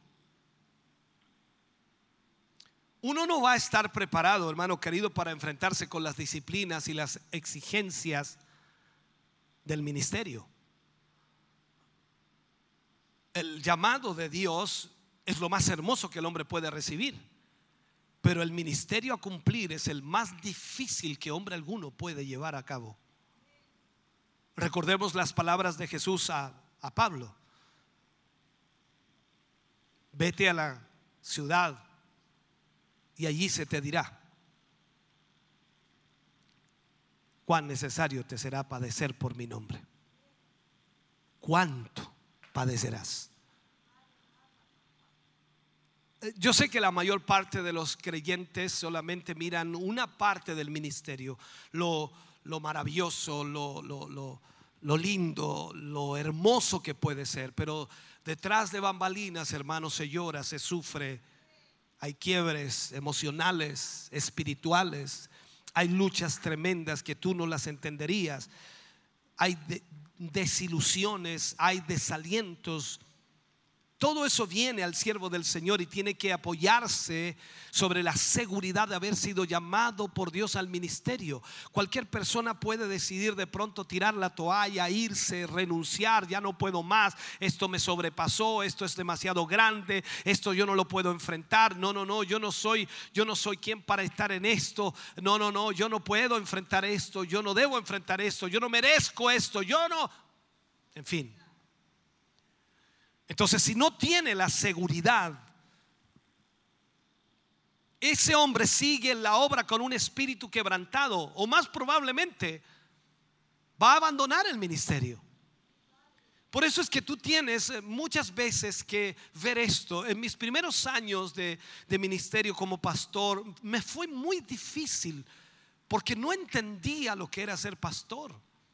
Yo quería seguir siendo evangelista sin preocuparme en nada de lo demás. Pero Dios me estaba llamando y Dios me había llamado al pastorado. Entonces yo tenía que entrar en esa visión de Dios y era difícil para mí. cada palabra, cada comentario, cada chisme me dañaba en una forma terrible, me dolía el corazón y muchas veces, debo ser honesto, muchas veces subí al altar cargado con tantas situaciones y en muchas oportunidades me vengué desde el altar. Ahora te llegó, decía yo. No te gusta hablar de mí y aquí. Hermano querido. Entonces alguien escucha esto y dice, oh pastor, ¿cómo pudo hacer eso? Yo te diría, ponte en mis zapatos. Y eso, hermano querido, todo ese proceso duro, difícil, complicado, las traiciones, los comentarios, cagüines, chismes, cosas incluso creadas, inventadas, pero hasta decir basta, todo había que soportarlo y seguir amando y seguir respetando y seguir demostrando cariño y afecto a pesar de todo aquello. No es fácil. No es fácil subir al altar y ministrar la palabra de Dios como que aquí nada ha sucedido, todo está bien.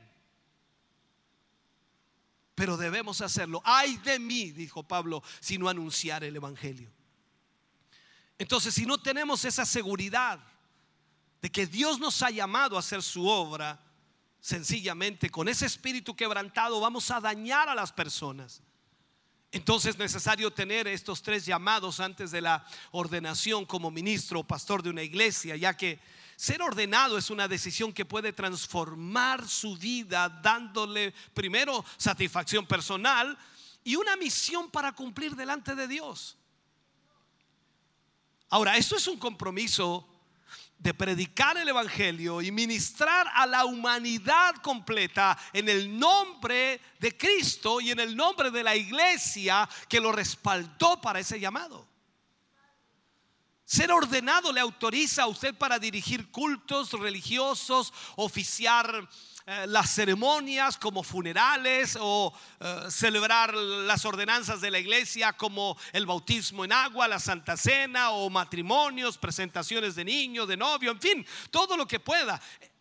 Usted podrá hacer crecer su ministerio cristiano como Dios le dirija. Entonces la ordenación es un proceso cuidadoso y se hace de una forma responsable y por un desarrollo planeado. Es claro, hermano, que Dios llama a los pastores y que siempre confirma su llamamiento por medio de la iglesia. Me han preguntado constantemente cuáles son las funciones del pastor. La primera de ellas es alimentar. Alimentar a la congregación. La congregación necesita ser alimentada con la buena palabra de Dios si tú eres objetivo o objetiva en tu apreciación, te darás cuenta que todo lo que hemos hecho en esta pandemia es alimentar a la iglesia.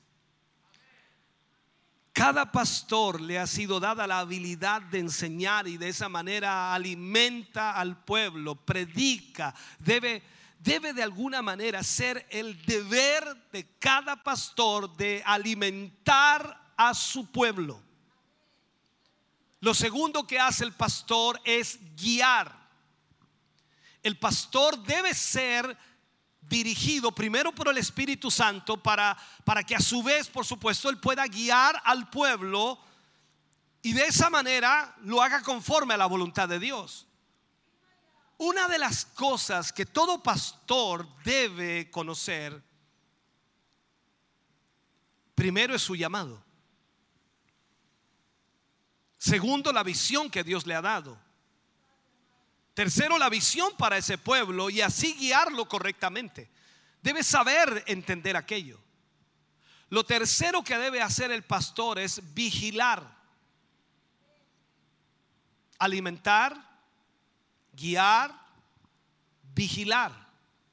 Algunos se enojan conmigo cuando yo miro mucho y cuando observo mucho no estoy hablando de observar tonteras, observar el comportamiento de la gente. El pastor tiene la responsabilidad de cuidar las ovejas, primero de falsas doctrinas, de corregir a los creyentes rebeldes y de restaurar a los caídos. Es la labor que debemos ejecutar. Lo cuarto que tiene que hacer el pastor es cuidar.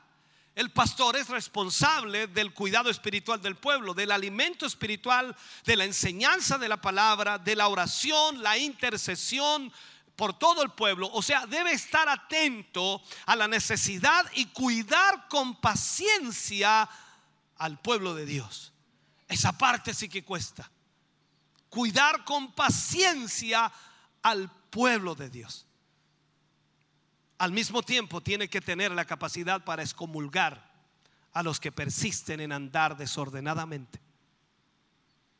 Esta no es mi iglesia, tampoco es tu iglesia. Esta es la iglesia del Señor.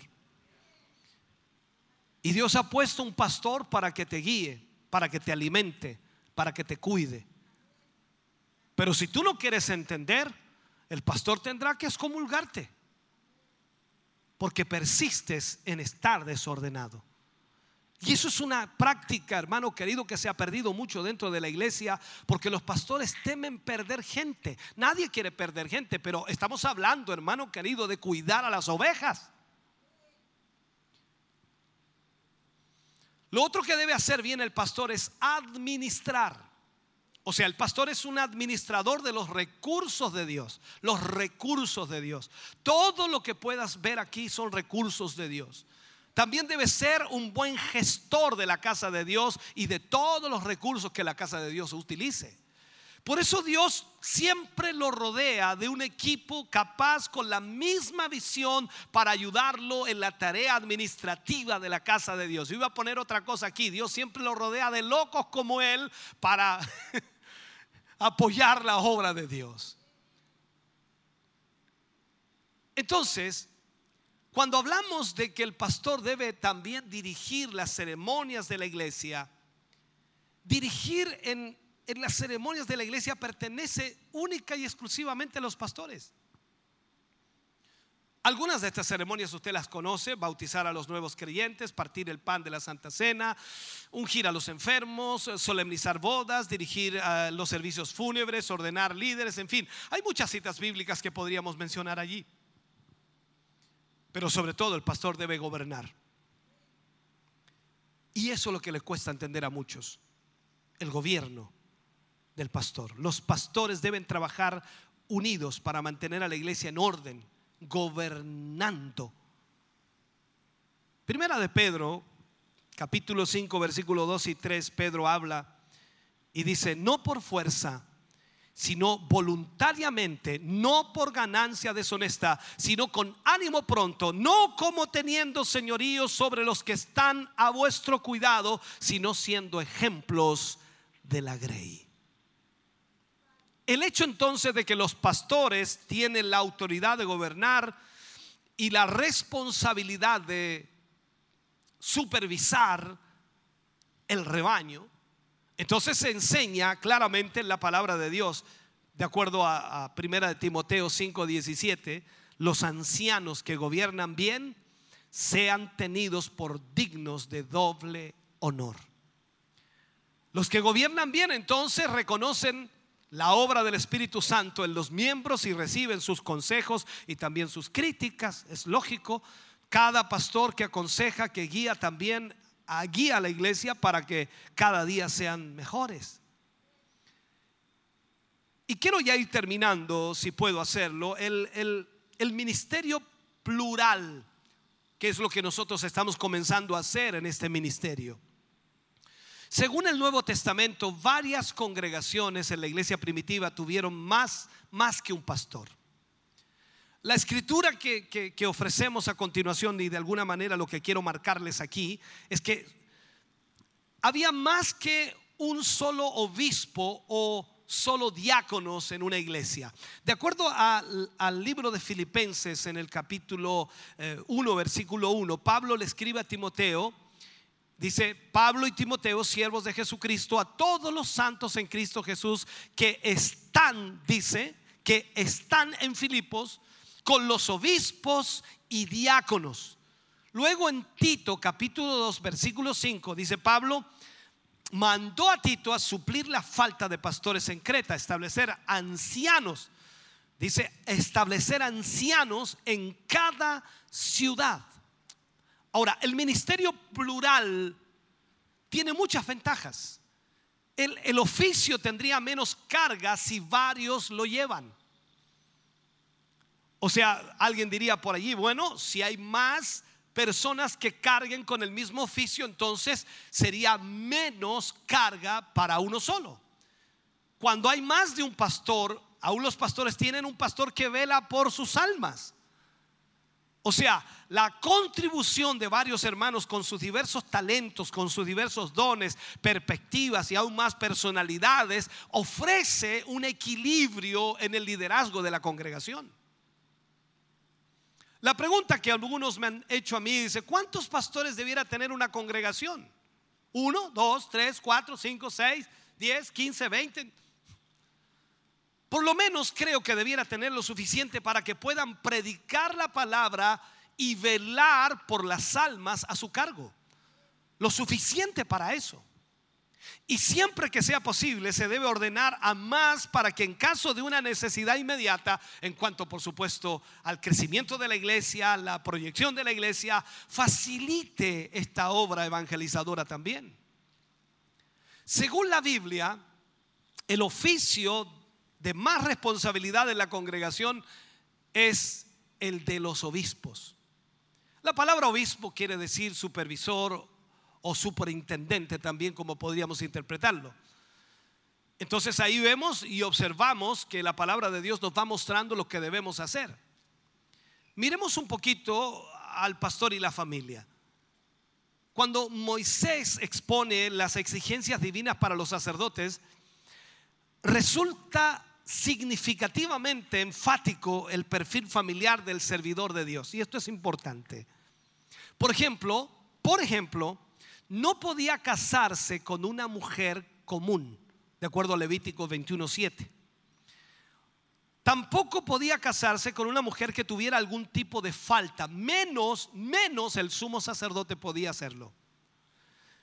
Quien debía contraer matrimonio con una mujer intachable, de acuerdo a lo que la Biblia dice, y por supuesto, esta mujer tenía que ser virgen los hijos de estos ministros debían participar activamente en el ministerio de su padre y ser el reflejo moral de la gestión de su padre.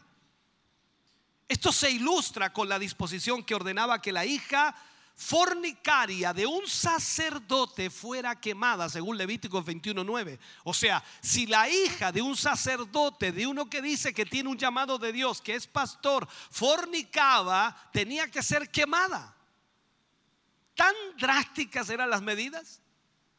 Ni siquiera podían hacer luto, no podían guardar luto. Recuerde usted que cuando los hijos de Aarón fueron incinerados por Dios, al comportarse de una manera irreverente durante el servicio del santuario, Levítico 10, 6 habla de esto. Ni siquiera Aarón pudo hacerles, por decirle en nuestro tiempo, un servicio fúnebre. Es por eso que el Nuevo Testamento, el apóstol Pablo es tajante en el tema de la familia, indicando que si bien uno desea gobernar, primero tiene que gobernar su propia casa. Porque si no gobierna su casa, entonces tampoco puede gobernar la casa de Dios. Esto es delicado. Si el ministro, hermano querido, es el portavoz de una verdad divina, esta tiene que manifestarse concretamente, primero, en su propia vida y también en la vida de su familia, siendo un ejemplo a seguir, lo cual por supuesto le dará peso y respaldo a su predicación. Déjeme concluir con esto y ahora ya sí concluyo, discúlpenme. Como hemos visto, el, llamado pastoral es muy importante en el plan que Dios trazó para la iglesia de Cristo.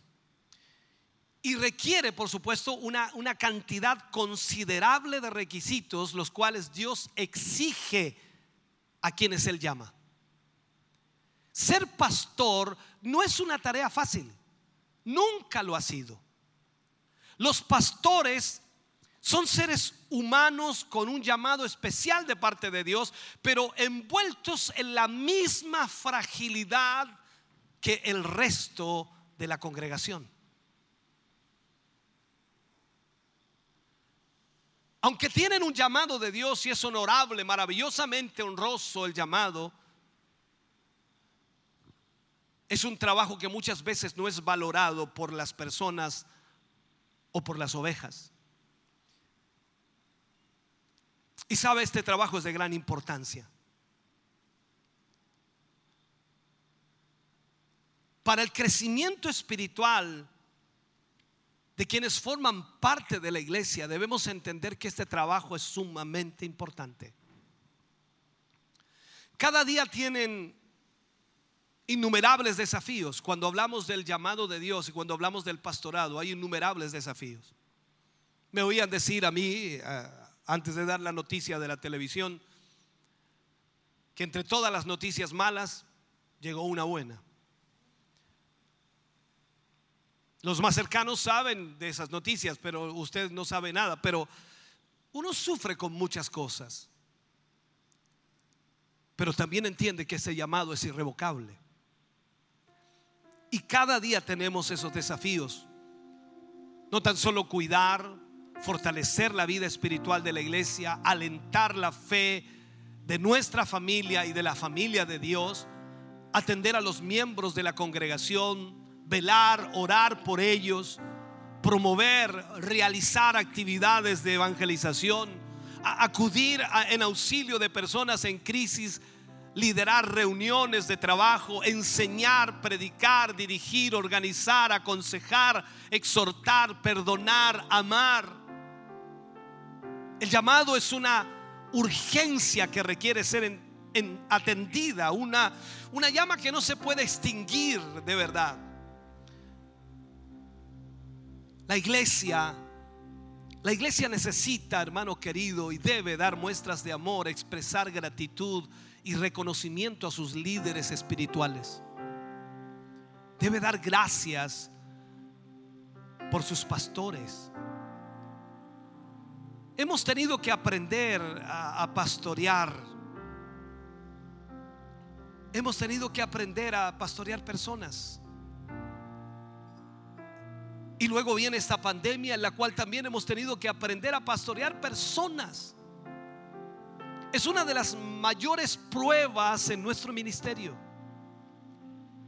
Y es que esta crisis mundial que actualmente sufrimos también, también ha acarreado un fuerte decaimiento espiritual. Ese famoso quédate en casa que resonaba y que sigue sonando en algunos lugares. Observando el culto, ya sea por el celular, por la televisión, por la internet en cierta manera ha, favorecido a muchas personas que, que debido, por supuesto, a su condición de salud, no pueden salir, no pueden moverse. Pero otros creyentes los ha colocado en una peligrosa zona de confort. Se han acostumbrado, dejando de lado sus responsabilidades de amor en fervor de otros y poniendo en riesgo incluso su propia fe. Por ese motivo, yo quiero reconocer a aquellos siervos de Dios que siguen en pie, a pesar de todo lo que ha acontecido. Conozco a pastores que han sufrido una enormidad en esta pandemia y que a pesar de todo lo que han sufrido, siguen en pie, tratando de hacer lo mejor para aquella congregación que tienen. Es lo que hemos hecho durante casi estos dos años haciendo lo mejor que hemos podido. No hemos estado exentos de errores, no hemos estado exentos de luchas o pruebas o dificultades. Yo solo espero que esta palabra que hemos podido compartir con ustedes sea de una bendición grande para su vida. Sea también de guía para aquellos que sienten ese llamado de parte de Dios a servir al Señor. O para quienes llevan pocos años en el trabajo espiritual. ¿Y por qué no? Para aquellos que llevan muchos años. Esos que sienten la fuerza de Dios en sus vidas. Como aquellos también que van decayendo y necesitan renovar su compromiso con Dios para la obra de Dios. Hoy vivimos tiempos muy difíciles, muy complejos. Y que la verdad a veces pensamos que es difícil ser pastor en este tiempo. Pero Dios ha sido bueno. Dependemos total, totalmente de Él. Y solo podemos agradecer su gran amor y misericordia. Inicié como pastor en 1993, un día, un día 3 de octubre a las 3 de la tarde. Aunque como dije, seguía siendo evangelista. Y en aquella tarde Dios mostró el inicio del ministerio. Lo he dicho muchas veces, no me canso de decirlo. Agradezco a Dios aquel día. Agradezco que en aquel día una sola persona recibió a Cristo. Pero Dios nos mostró que Él tenía un propósito especial. Gracias hermana Bernarda por estar aquí. Más de 28 años con nosotros. Usted y su familia. Pablo dijo una gran verdad. Vosotros sois el sello de nuestro apostolado. No hay nada que podamos mostrar. Nada de esto evidencia que Dios esté con nosotros. Pero ustedes, ustedes son la evidencia de que Dios está con nosotros. Póngase de pie, oremos al Señor.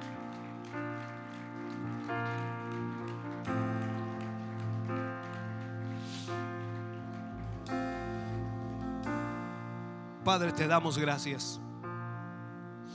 Agradecemos, Señor, en esta tarde por tu palabra.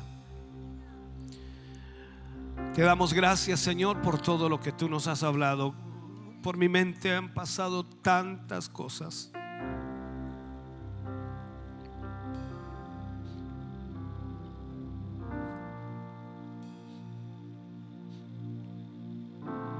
Hoy hay muchas cosas, Señor,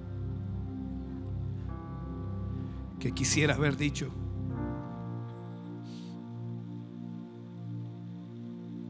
Pero tú las conoces. Te damos gracias a ti, Señor, por todos estos años como pastores. No somos los mejores. Creo que aún seguimos, Señor, madurando aprendiendo, creciendo. Pero solo podemos dar gracias, Señor, porque tu amor ha sido favorable a nuestras vidas. Gracias por tus hijos que hoy están aquí. Gracias por cada uno de ellos que ha llegado hasta este lugar. Aquellos que a través de la radio, la televisión nos escuchan, Señor, que tu presencia pueda alcanzarles también. Gracias porque solo tú eres nuestra fuerza. Solo tú eres nuestra ayuda. Solo tú eres nuestro guía. Te amamos, Jesús. Gracias por llamarnos a servirte. Ha sido difícil.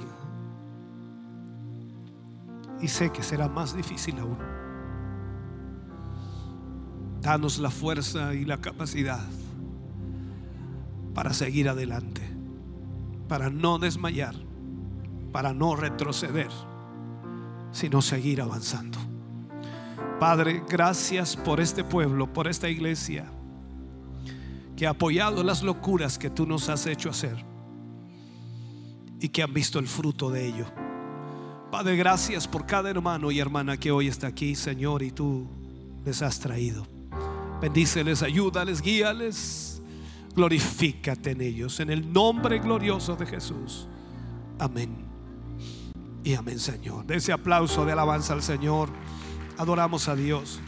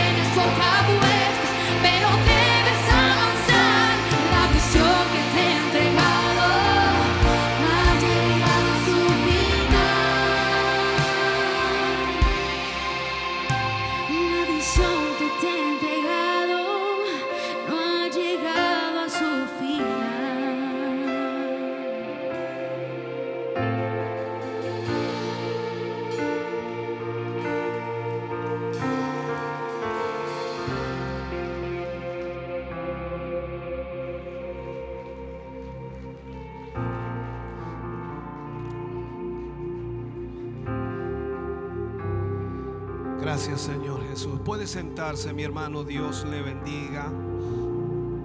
Damos muchas gracias al Señor. Algunos avisos importantes para lo que viene la próxima semana. Mm, bueno, mañana tenemos acá eh, nuestro culto de celebración desde las 10 de la mañana. Y eh, en esta semana que viene, hermanos, por algunas situaciones que han estado ocurriendo, sobre todo por algunos contagios de hermanos en sus trabajos y todo aquello vamos a suspender algunas actividades que están programadas para la semana. El caso del día lunes se suspende todo lo que es la capacitación de maestros y predicadores. El caso del día martes se suspende el culto de adoración. El día miércoles se suspende el culto de jóvenes. Estos tres días los dejaremos eh, de esta manera para evitar esta prolongación que pueda existir eh, y esperamos en el Señor que usted también entienda esto. Y estos días aprovechelo de orar. Lo único que tendremos nosotros en televisión, que es totalmente diferente a reunirse, congregarse, eh, es el tiempo de sembrar el día martes eh, a las 10 de la mañana, que también tuvimos que posponer en la semana pasada por las mismas razones. Así que este martes, primero de febrero, estaremos realizando el tiempo de sembrar. Para el resto de la semana, día jueves, está el culto de gloria ahí en Barros Arana. El día mm, sábado está el culto de gracia aquí en el templo corporativo. El día domingo el culto de celebración a las 10 de la mañana. Recordarles también algunas fechas importantes de febrero. 20 de febrero por la tarde, el bautismo en agua. El horario ya se lo vamos a estar confirmando. Y el sábado 26, sábado 26, eh, Noche de Milagros acá en el templo corporativo. Así que para que usted ya esté invitando a aquellas personas que necesitan del Señor. Vamos a estar orando entonces por las, eh, peticiones que hoy nos han llegado. Vamos a orar por cada una de ellas esperando que Dios pueda obrar milagros allí. Vamos a orar por el hermano Luis Andrade, por hermano o por Héctor Hernández, por Luz Hernández, por Evelyn Contreras, por Sofía Leiva, por Marcos Cáceres, por Moisés Parra, por Kiara Noa, por Jacqueline Morales, por eh, Aracel Morales, por Sara Leiva, por Martín Hermosilla, por Sergio Lara Parra, por Luis Andrade, por Evelyn Contreras, por Marco Marcos Cáceres, por Moisés Parra, por Elena Hernández, por Luis Larenas, por Sofía Leiva, por Evelyn Poblete Guajardo, por Ángela Poblete Sánchez, por Lorena Sánchez Mesa, por Antonia Leal Sánchez, por Héctor Berrocal, por Susana Castillo y por Noemí Arias. Todas estas peticiones de oración las pondremos en esta oración final. Póngase de pie. Oramos al Señor dando gracias por su amor y por su misericordia. Padre, en el nombre de Jesús, muchas gracias le damos, Señor, por esta hermosa noche. Gracias por haber compartido con nuestros hermanos y hermanas este hermoso culto. Gracias por las alabanzas, la adoración, la exaltación que hemos podido entregar a ti. Gracias, Dios mío, por hablarnos a través de tu palabra, por ministrar nuestro corazón, por enseñarnos también cosas que son fundamentales, que pueden aclarar nuestras dudas y que pueden también ayudarnos, Señor, a tener un criterio más amplio y más cuidadoso cuando damos nuestras opiniones. Gracias Dios, porque tu palabra siempre nos guía y nos dirige. Señor, al orar en esta hora y ya retirarnos a nuestros hogares, presentamos todas estas peticiones, Señor, que sin duda hoy hemos leído y que necesitan, Señor, la ayuda de tu mano poderosa. Yo te ruego, Señor, obra en favor de tus hijos y de tus hijas. Sana al enfermo, Señor. Restaura la vida de cada uno de tus hijos. Que tu mano poderosa, Señor, obre en favor de ellos. Pedimos esa bendición tuya, Señor, para la gloria de Dios. Llévanos ahora guardados en el hueco de tu mano, en el nombre de Jesús. Amén. Y amén, Señor. Ese aplauso es de alabanza para el Señor. Aleluya. Gracias, Señor Jesús.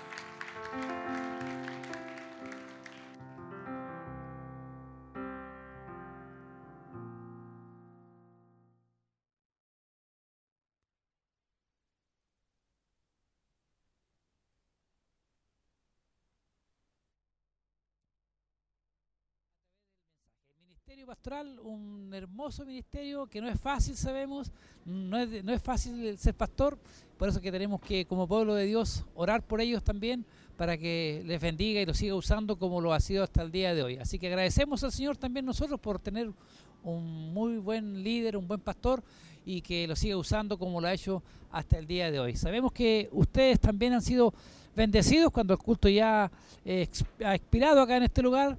eh, los hermanos ya se retiran cautelosamente y yo me voy inmediatamente a lo que es eh, redes sociales a leer el saludo de algunos de nuestros hermanos que están ahí en la sintonía y yo sé que son muchos los hermanos que han estado ahí. Nuestro hermano Roberto Veloso dice bendiciones hermano. Nuestro hermano Luis Martínez, un saludo para él, nuestra hermana Cecilia y los hijos también, nuestro hermano David y Ezequiel, Dios les bendiga. Y él nos dice, bendiciones mis hermanos, compartiendo el culto por Facebook. Es tremendo, gracias Señor. Aleluya, gracias Señor por esta bendición. Un canal regional cristiano, como lo estuvo comentando nuestro obispo, dando la noticia acá a los que hoy estábamos acá y los que están en sintonía igual. Julia Sandoval Mendoza, hermosa noticia, una promesa más cumplida, una promesa más cumplida para el ministerio. Aleluya, dice. María Teresa Povea Pincheira, aleluya, gloria a Dios. Qué noticias, felicidades mi obispo. Nuestro Señor es bueno para con su pueblo. Saludos a mis hermanos, bendiciones. Teresa Quilodrán también eh, hace alusión al, al comentar a lo que nuestro obispo dijo. Gloria a Dios, por fin tendremos acceso a la palabra de Dios a través de la televisión. Andrea Marlene Marabolí, bendiciones mis hermanos, atenta desde mi hogar para escuchar la hermosa palabra de nuestro Señor que será entregada el día de hoy por nuestro obispo y que sin duda será de gran bendición para nosotros. Saludos y muchas bendiciones, hermano. Nancy Catalán Durán hace un emoticon y hermosa bendición. María Caro, bendito sea Señor, tú nunca falla. Gracias Señor, esperando tu palabra. eh, tu palabra. Saludos a mi obispo, pastora y familia. Elías Liemil dice, aleluya, gloria a Dios. Muchos saludos, muchos comentarios acá. Eh, Luis Andrade, Dios les bendiga siempre. Eh, dice, aquí dice nuestro hermano, a ver, muy arriba. Elis Hilda Jara, Dios nos siga, sigue bendiciendo. Qué bueno es Él. Te alabamos, Señor. Bendiciones, mis hermanos, dice la hermana Elsa Su- Subiabre, dice. eh, que Dios ha escuchado la oración, dice también. Luis Andrade, Dios les bendiga siempre aquí en cama, escuchando el mensaje de mi Cristo a través de, mi- obispo. Jor- Jorge Reyes, hola, que Dios les bendiga aquí escuchando la palabra. Muchos hermanos, muchos también delicados de salud, muchos en casita, pero que sabemos que este medio ha sido de mucha bendición. Bueno, invitarles para el día de mañana, a partir de las 10 de la mañana, culto de gloria acá en este lugar, de celebración, perdón, culto de celebración en el día de mañana. Y bueno, invitarles a que puedan estar en la sintonía, a los que puedan llegar también acá al kilómetro 14, anotarse. Sabemos que todo es con anotación. Y bueno, agradecer a los hermanos que han estado trabajando también y haciendo posible el poder estar a esta hora eh, ya de la noche llegando a sus hogares. Bueno, agradecer a los jóvenes también que trabajan fuertemente, nuestro hermano Luis y Nostroza, y a cada uno de los hermanos también que hacen posible esta transmisión. Por mi parte, desearles que tengan una muy buena noche y nos estamos viendo el día de mañana. Bendiciones.